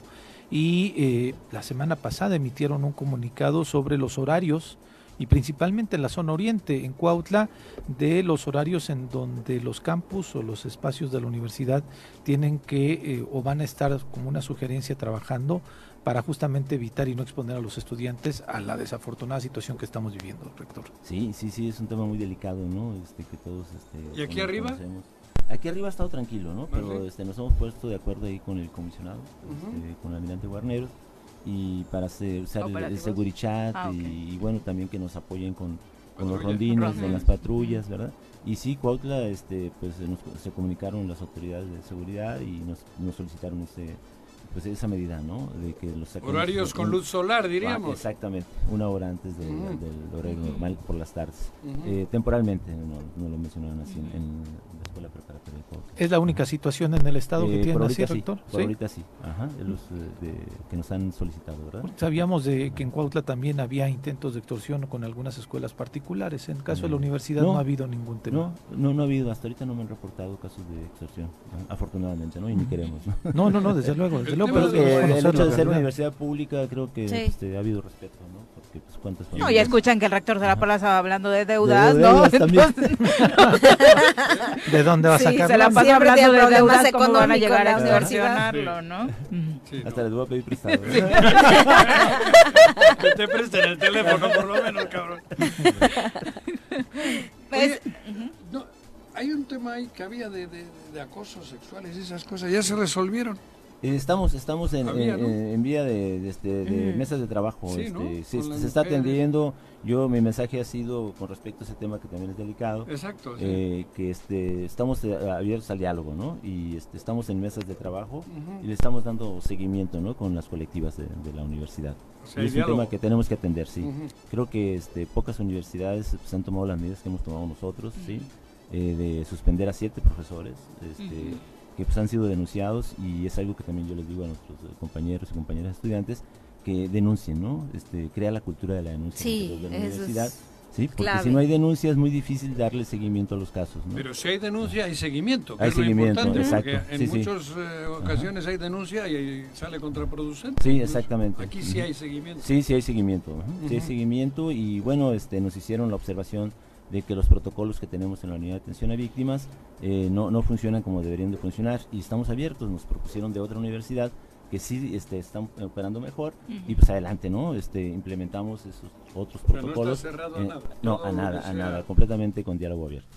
Sí, que a las instituciones en general, no solo las educativas, es un tema que les está costando, del que están aprendiendo y en algunas se ha notado un rechazo absoluto a escuchar. En este momento la verdad es que la universidad, dentro de lo que cabe, ha sido atenta a este movimiento que se dio, que me parece que a quien hay que aplaudirles principalmente es a las chicas, que han sido muy valientes, que han creado un movimiento muy fuerte a través de los tendederos de denuncias anónimas y que han logrado esto, ¿no? Que quienes le estaban haciendo daño a ellas y a la universidad, porque por supuesto que era un daño también a la universidad tener este tipo de personas, pues ya están fuera, ¿no? Sí, sí, y la idea es inhibir este tipo de actos dentro de nuestra universidad y creo que de eso se trata, ¿no? Con las medidas que hemos tomado, pues ya no, no queremos tener este, más casos este, o que se vaya incrementando, ¿no? Este, al contrario, este, nosotros queremos darle la atención. Oye, rector, ¿y esta, este, esta situación histórica de la Facultad de Derecho? ¿Qué opinión te merece? ¿Cómo va el proceso? en la convocatoria que fue este, de que, que, obligaron a la universidad, porque así son, eh, como, como hay que decirlo, a que la convocatoria para la designación de la nueva de la nueva directora de la facultad sea única y exclusivamente en participación de mujeres. ¿Cómo va? Ya hay una terna y cuándo se definirá la posibilidad de la nueva de la nueva directora. Eh, bueno, sí se hizo todo el, proceso, ¿no? Se, inició en el colegio electoral, que es el consejo técnico que se forma como colegio electoral y una vez que el colegio electoral abre el proceso, este, se inicia al interior de la facultad el proceso de la consulta con estudiantes, profesores, este, administrativos. Exacto. Entonces, una vez que se hace la consulta, eh, la analiza el, colegio electoral, el cual presido yo. Este, entonces, eh, ya que se analiza la consulta, eh, en este caso se selecciona la terna para enviarla al consejo universitario. Ese también lo presides tú, obviamente. Eso también lo presido yo, exactamente. Entonces, ahorita se acaba de cerrar este, la sesión del colegio electoral. ¿Cuándo fue? Antier. Antier ah, Y ya este, se conformó la terna para enviarla al, al, Consejo Universitario, que será a fines de este mes, de septiembre. Ajá. Entonces ahí el Consejo ¿Todas las facultades funcionan igual? Todas. Todas, porque Pero lo que más hace siempre son estos, los abogados. El, pues es que, el, bueno. este, el ¿Eh? estatuto universitario es para aplicarse este, en todas las en todas las unidades académicas y sí, la, este, pues nuestros colegas de derecho, pues sí, este, son liosos, pues, son grillos, son grillos, son muy polémicos y y bueno, psicología también, ahí este, no, se queda muy atrás, pero este, aún así más tranquilos, dependiendo de las unidades académicas. Pero lo que este, pues, me ha dejado satisfecho a mí que hemos llegado a acuerdos, ¿no? Este, como universitarios creo que debemos de, entre nosotros, ¿no? Llegar a, buenos acuerdos. Y el que va a decidir el quién va a quedar de directora, en este caso, es el Consejo Universitario. ¿Cuándo tendremos nueva directora entonces? el 28, por ahí el 28 de septiembre. De septiembre. ¿Y asumiría cuándo? El día siguiente. Ah, caray. Inmediato. Sí, de inmediato. De cuando llegaste, que, que, era todo un desmadre, a hoy, te veo, de verdad, te veo más relajado. Ha habido mucho cambio. Pero con más canas, Juan. Eh, no, sí, más relajado. Se ve más jodido, pero más relajado, cabrón. Con menos pelo. No, pero en serio, fue un momento con una crisis tremenda. Muy, muy difícil, Juan. Y en estos tiempos como muy difícil este creo que pues este el equipo que me acompaña ahí en la administración todos los directores de las unidades académicas este pues se, aplicaron nos aplicamos para sacar adelante la, universidad y ahorita creo que la universidad pues ya ya este nos ven diferentes no en estos casi cinco años que voy a cumplir este año en la administración. cinco años. Y, que fue ayer? Sí, todo se pasa rápido el tiempo. Sí, ha cambiado mucho la Más la pandemia. De la universidad eso, es lo que, eso es lo que queríamos, ¿no? El, hecho de que, el hecho de que el presidente de la República, la penúltima vez que vino, eh, quería sesionar ahí en la, en la universidad, quería, quería, realizar su reunión de gabinete federal y estatal. Algo histórico. importante. algo histórico, que lamentablemente, pues bueno, no, no, no hubo las condiciones este, este, para que Pero él, él, quería. Venía la iniciativa del presidente de la República, ¿no? Y bueno, tuve la ocasión de, saludarlo y agradecerle el apoyo que nos brindó, ¿verdad? a él y, al gobernador y, y le extendí la, la, invitación al presidente de la República para que nos acompañe en la inauguración del, del edificio principal. Y quedó abierta la, invitación y sigue, sigue. Esperemos que, nos visite para que este, inaugure la. ¿Cuándo será eh, la inauguración? Es una inversión muy, muy, muy, muy alta. ¿vale? ¿Cuándo sería la inauguración? No sabemos, Todavía depende de la agenda del presidente. Cuando venga la próxima vez nos visita Morelos, eh, me gustaría pues, aprovechar. Que le gusta andar por acá. sí, sí, sí. Eh, pues muchísimas gracias por acompañarnos, rector. el compromiso, compromiso en este nuevo ciclo escolar respecto a la calidad en la UAM, ¿cuál es? Eh, bueno, el compromiso es seguir teniendo los programas de, calidad, que es lo que menos hemos descuidado en, la universidad, que nuestros programas sean reconocidos por organismos externos. Creo que estamos eh, en las 10 mejores universidades. En el consorcio de universidades mexicanas ocupamos el primer lugar en, los indicadores académicos. Y bueno, la idea es esa, ¿no? Este, que los estudiantes sientan que van a llevar este, sus programas de calidad. Eso es una prioridad al interior de de nuestra universidad. Y bueno, la parte financiera que pues vamos a seguir nosotros haciendo la gestión, ¿verdad? Tocando puertas para que ya la universidad también ya no se digan todo el tiempo están este, con problemas financieros, ¿no? Queremos que se quite eso también, ¿sí? Y, y, bueno, seguir este adelante con nuestra universidad. De ser gobernador? No, no, no, no, este, yo, yo Dios tengo, me libre, yo tengo Porque ya ves que mi perfil, mi perfil es académico, o sea, me interesa más. Y lo has demostrado estos cinco años. Sí, no, felicidades porque sí se, sí se traduce, ¿no? Sí se ve la consecuencia de la demanda a, a, la calidad que lo dicen, no nada más son palabras, digo, ahí está la demanda que hay en el Estado. ¿no? Sí, si los jóvenes siguen, siguen prefiriendo a la universidad. Sí, así es. del Estado de Morelos, ¿no? Entonces, nos da cosa también que no, no entren todos, la verdad. Eso debe ser terrible. la verdad a mí no me hace sentir bien, ¿no? Cuando llegan los padres de familia y me dicen, oiga, mi hijo no entró y sobre todo en medicina, que es una carrera muy demandada y es donde tenemos menos espacios. Y no por tema de calidad, hay chicos y chicas que pasan el examen, que tienen seguramente las aptitudes para estar cursando esas carreras y por espacio. Y, gente no se nos acerca. Y precisamente eh, eh, la Secretaría de Educación Pública nos llamó a todos los, bueno, 25 universidades que tenemos mayor matrícula en medicina y nos están solicitando que incrementemos 15% la matrícula en la Facultad de Medicina por la cuestión de la falta de médicos que hay en México. Tenemos que traer de Cuba. Sí, exacto. Entonces ya, ya están este, tomando medidas y nos están diciendo que incrementamos el 15%, pero nosotros también le decimos, bueno, y vamos a tener espacios clínicos, que es el problema. Ese es el, problema, el gran problema. y la formación. Que se va a comprometer la Secretaría de Educación Pública este, con el sector salud nacional para que tengamos más espacios este, para esos jóvenes. Esa es una excelente noticia. Eso es bueno, eso es muy, bueno muy buena noticia. Le manda muchos saludos de la universidad entre ellas la doctora Isabel Gómez. Ah, un saludo también. Muchas gracias, rector, por acompañarnos. Muy buenos días. gracias a ustedes. ¿eh? muchas gracias. ya no tienes excusa. no, es presencial la entrevista. No, sí, sí, cuando me inviten aquí, aquí estaré con ustedes con todo gusto. Gracias. Felicidades. Gracias. Éxito. Gracias. Muchas gracias. Bueno, vamos rápidamente. Eh, vamos a pasar a nuestro viernes musical. que dice la prensa nacional en torno a lo ocurrido en Yecapixtla? El Reforma ya lo tiene en su portada virtual hablando precisamente del asesinato de un comando al ex edil de Yecapixtla y a tres más. Enfatiza la nota del Reforma que Morelos registra una alza en la violencia en la administración de Cuauhtémoc Blanco. En 2018, cuando asumió el mandato, la entidad eh, cerraba con 693 homicidios dolosos, cifra que aumentó en 2021 a 1035, es decir, un 49%. Así, los datos con los que nos observan a nivel nacional. ¿Qué las inventó tú? no, está firmada esta nota. Regularmente las notas que hablan bonito de ellos no vienen firmadas, pero estas, estas sí. Eh, Ángel Rivera hasta la Ciudad de México también. Un abrazo y decíamos, nuestro viernes musical ya está listo aquí en cabina. Recibimos con muchísimo gusto a Clave 19. Bienvenidos chicos, muy buenos días. ¿Qué onda? ¿Qué onda? ¿No eran tres? Sí, pero no pudo venir de Anda gringo, anda de la gringueada. Sí, ajá. Bienvenidos. Preséntense cuál es su nombre, qué estilo musical eh, tiene clave, eh, clave 19. Pues nuestro nombre es clave 19. Y eh, ¿Pero el tuyo? Ah, mi nombre es Giovanni clave. Díaz.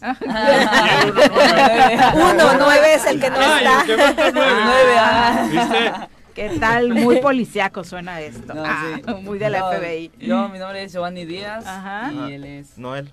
Noel, Noel, Noel, qué? Rojas. Son de aquí de Cuernavaca. Yo soy de Cuernavaca y él es de, de Tepos. Ajá. Ah, mira. Sí. Teposteco, ¿eh? ¿Y su estilo musical cuál es? Corridos. Ah, muy bien. Me encanta. sí, es de los corridos tumbados, corridos de calle, sí. Ah, es lo que tocamos. ya es muy fan, Juanji, de estos temas. Ajá. sí, ya. A ver, sí, sí, sí, arránquense. ¿Van a cantar una? Sí, tenemos una canción que es de desamor, que es nuestra también. Y nos, yo la compuse y sacamos acordes y todo. Ah, ¿sí? ¿Letra y música de ustedes? Sí. Dale, cabrón. Los escuchamos, clave 19 en el Zoro Matutino.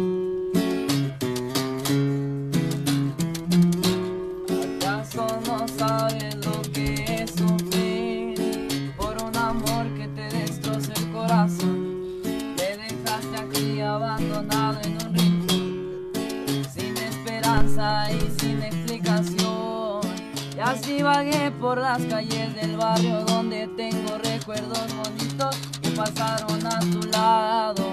Por fin creí en el amor y me ha fallado. Solo memorias son las que se han conservado. Y la esperanza de tenerte aquí a mi lado, mirarte tus lindos ojos y vivir enamorado.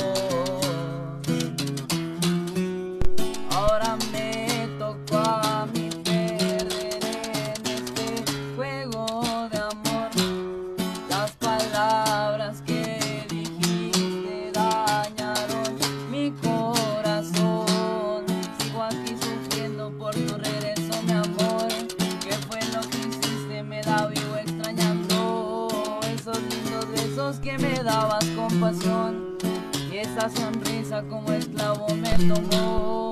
Sin ti en mi vida no sé qué está pasando. Todo es tristeza como fue que sucedió.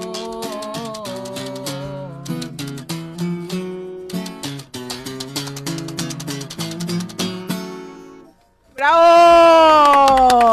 Tan joven y ya con tanto pedo. Pues te Sí, cobre. Eso se arregla con una chaquetita. ya me pasé, cabrón. Qué horror. Ah, 18 y 14 Por eso, cabrón.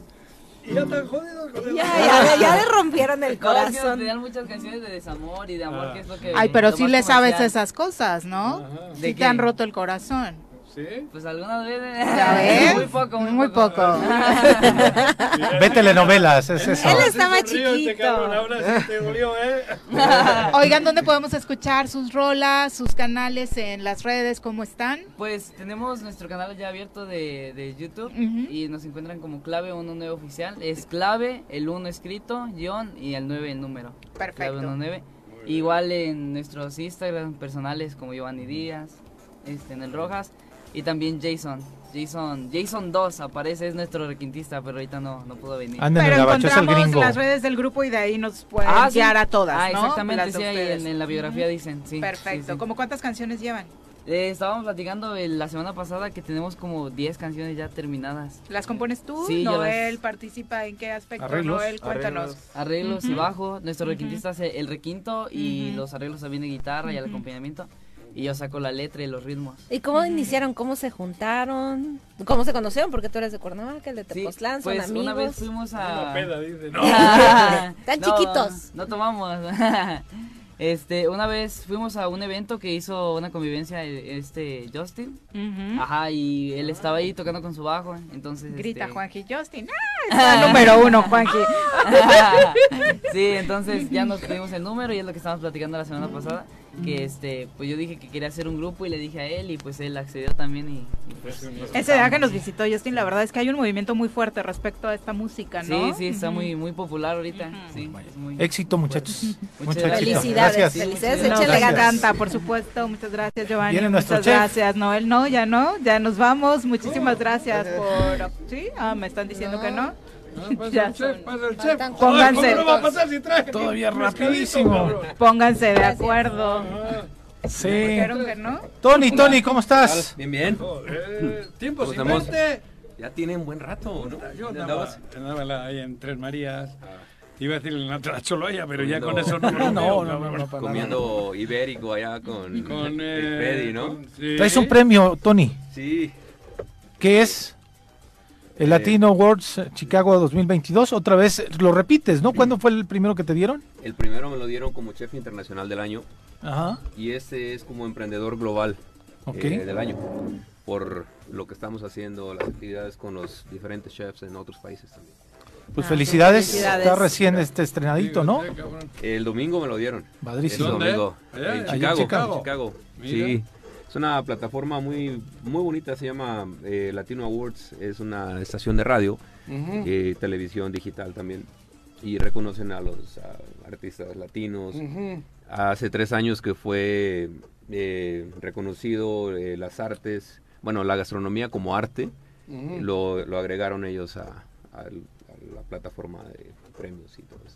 Y bueno, estamos en septiembre. ¿Qué nos este, recomiendas para Pues, entrarle ya y No hay, ambientarse al mes de como, septiembre? no hay como un buen mezcal, ¿no? Sí. Hay que, hay que brindar. El Dos Naciones, que es la, bra- la marca eh, mía. Ajá. Ya, que- creo que ya lo probaste Sí, este. ya lo probamos. Y Pero ¿cómo este- que marca tuya, Tony? La, ma- o sea, la marca Dos Naciones es, ¿Es mi eh, marca. creada por ti? Es mi marca. Ah, mira. Y la- lo elabora, el mezcal lo elabora un maestro mezcalero de Michoacán, de Túcuaro, Michoacán. Órale. Ajá. Isidro Pérez, él hace este para, para nosotros. Y ahora empezamos con el Santuario del Ah, ese sí es muy Ese obvio que es tuyo. ese sí. Y este es de aquí de Morelos, Ajá. además. Eh, lo hace la maestra Emma Casales en Tlaquiltenango. Ah. Emma Casales es la, la, la persona que, que se ha envuelto mucho en el mezcal, tiene muchos años haciendo mezcal, pero además ella es la que ha estado Bueno, trabajando. empezó con lo del refino y aquella cosa. Sí, Maestra ella mezcalera. empezó con eso. Ajá, y, recuerdo. y es la que ha estado trabajando mucho para lograr la denominación La de origen. Sí. de De origen, De hecho, ya la habíamos, en un momento la teníamos y, y por alguna razón Se perdió. se perdió. Pero ella es ¿Qué la que diferencia está- hay entre uno y otro? mucho. Eh, este es un, un ah, maguey criollo.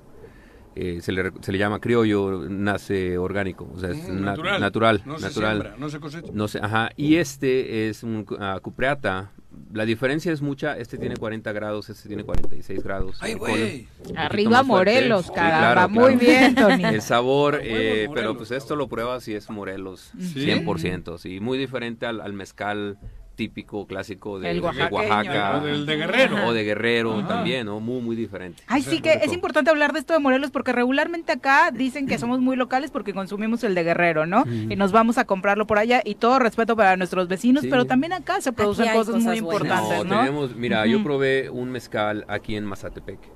Está exquisito, la verdad, muy, muy rico desafortunadamente no se le ha dado como que ese auge y, ese, los productores son muy pequeños todavía. Y el gobierno creo yo que no se ha envuelto mucho en, en apoyarlos para, para facilitarles la, la este, necesitan mejor infraestructura para producir mejor de, no quiero decir de más calidad pero sí tener mucho más cuidado en la producción. Hasta la botella está de... Está, bonita. ¿Dónde lo podemos conseguir, Tony? Esta, ¿Esa es tu casa? sí, ¿En tu restaurante? La fachada del restaurante. Ahí lo podemos conseguir en línea también y eh, directamente con... ¿En línea cómo? ¿Cómo te llega? ¿Por teléfono, cabrón? Por, te, lo, te, hacemos, te lo enviamos, sí. ¿Pero en tu sitio? En mi sitio, sí, en la página. Ok, ok, en tu sitio, okay. En la página y, bueno, no tengo caballitos, se me pasaron, pero bueno. ¿Quieres que chupemos ahorita? Claro, lo vas a probar. Nos queda poquito tiempo, pero sí nos alcanza a dar un sorbo. Ay, cabrón. Al gobernador, cabrón. Allá extrañábamos estas mañanas con vinito y demás en cabina, ¿eh? Muchas gracias por Dice que no, dale Alejandra, no estás fresa. A ver, Hoy es día 2. Día 2. Iniciamos el mes patrio con un buen mezcal del chef Tony. Busque Dos Naciones o busque El Santuario, ya sabe, en este restaurante que tanto lo, le hemos recomendado. Mi querido chef, muchas gracias por la recomendación y salud. Feliz mes de septiembre. Nosotros ya nos vamos. Sale, muchas gracias por acompañarnos. Muchas gracias. Que disfruten mucho su fin de semana. Qué rico está, ¿eh? Salud, salud. No está que quema, ¿eh? Está muy rico. No, está muy rico. Pasa re bien. Muy buenos días.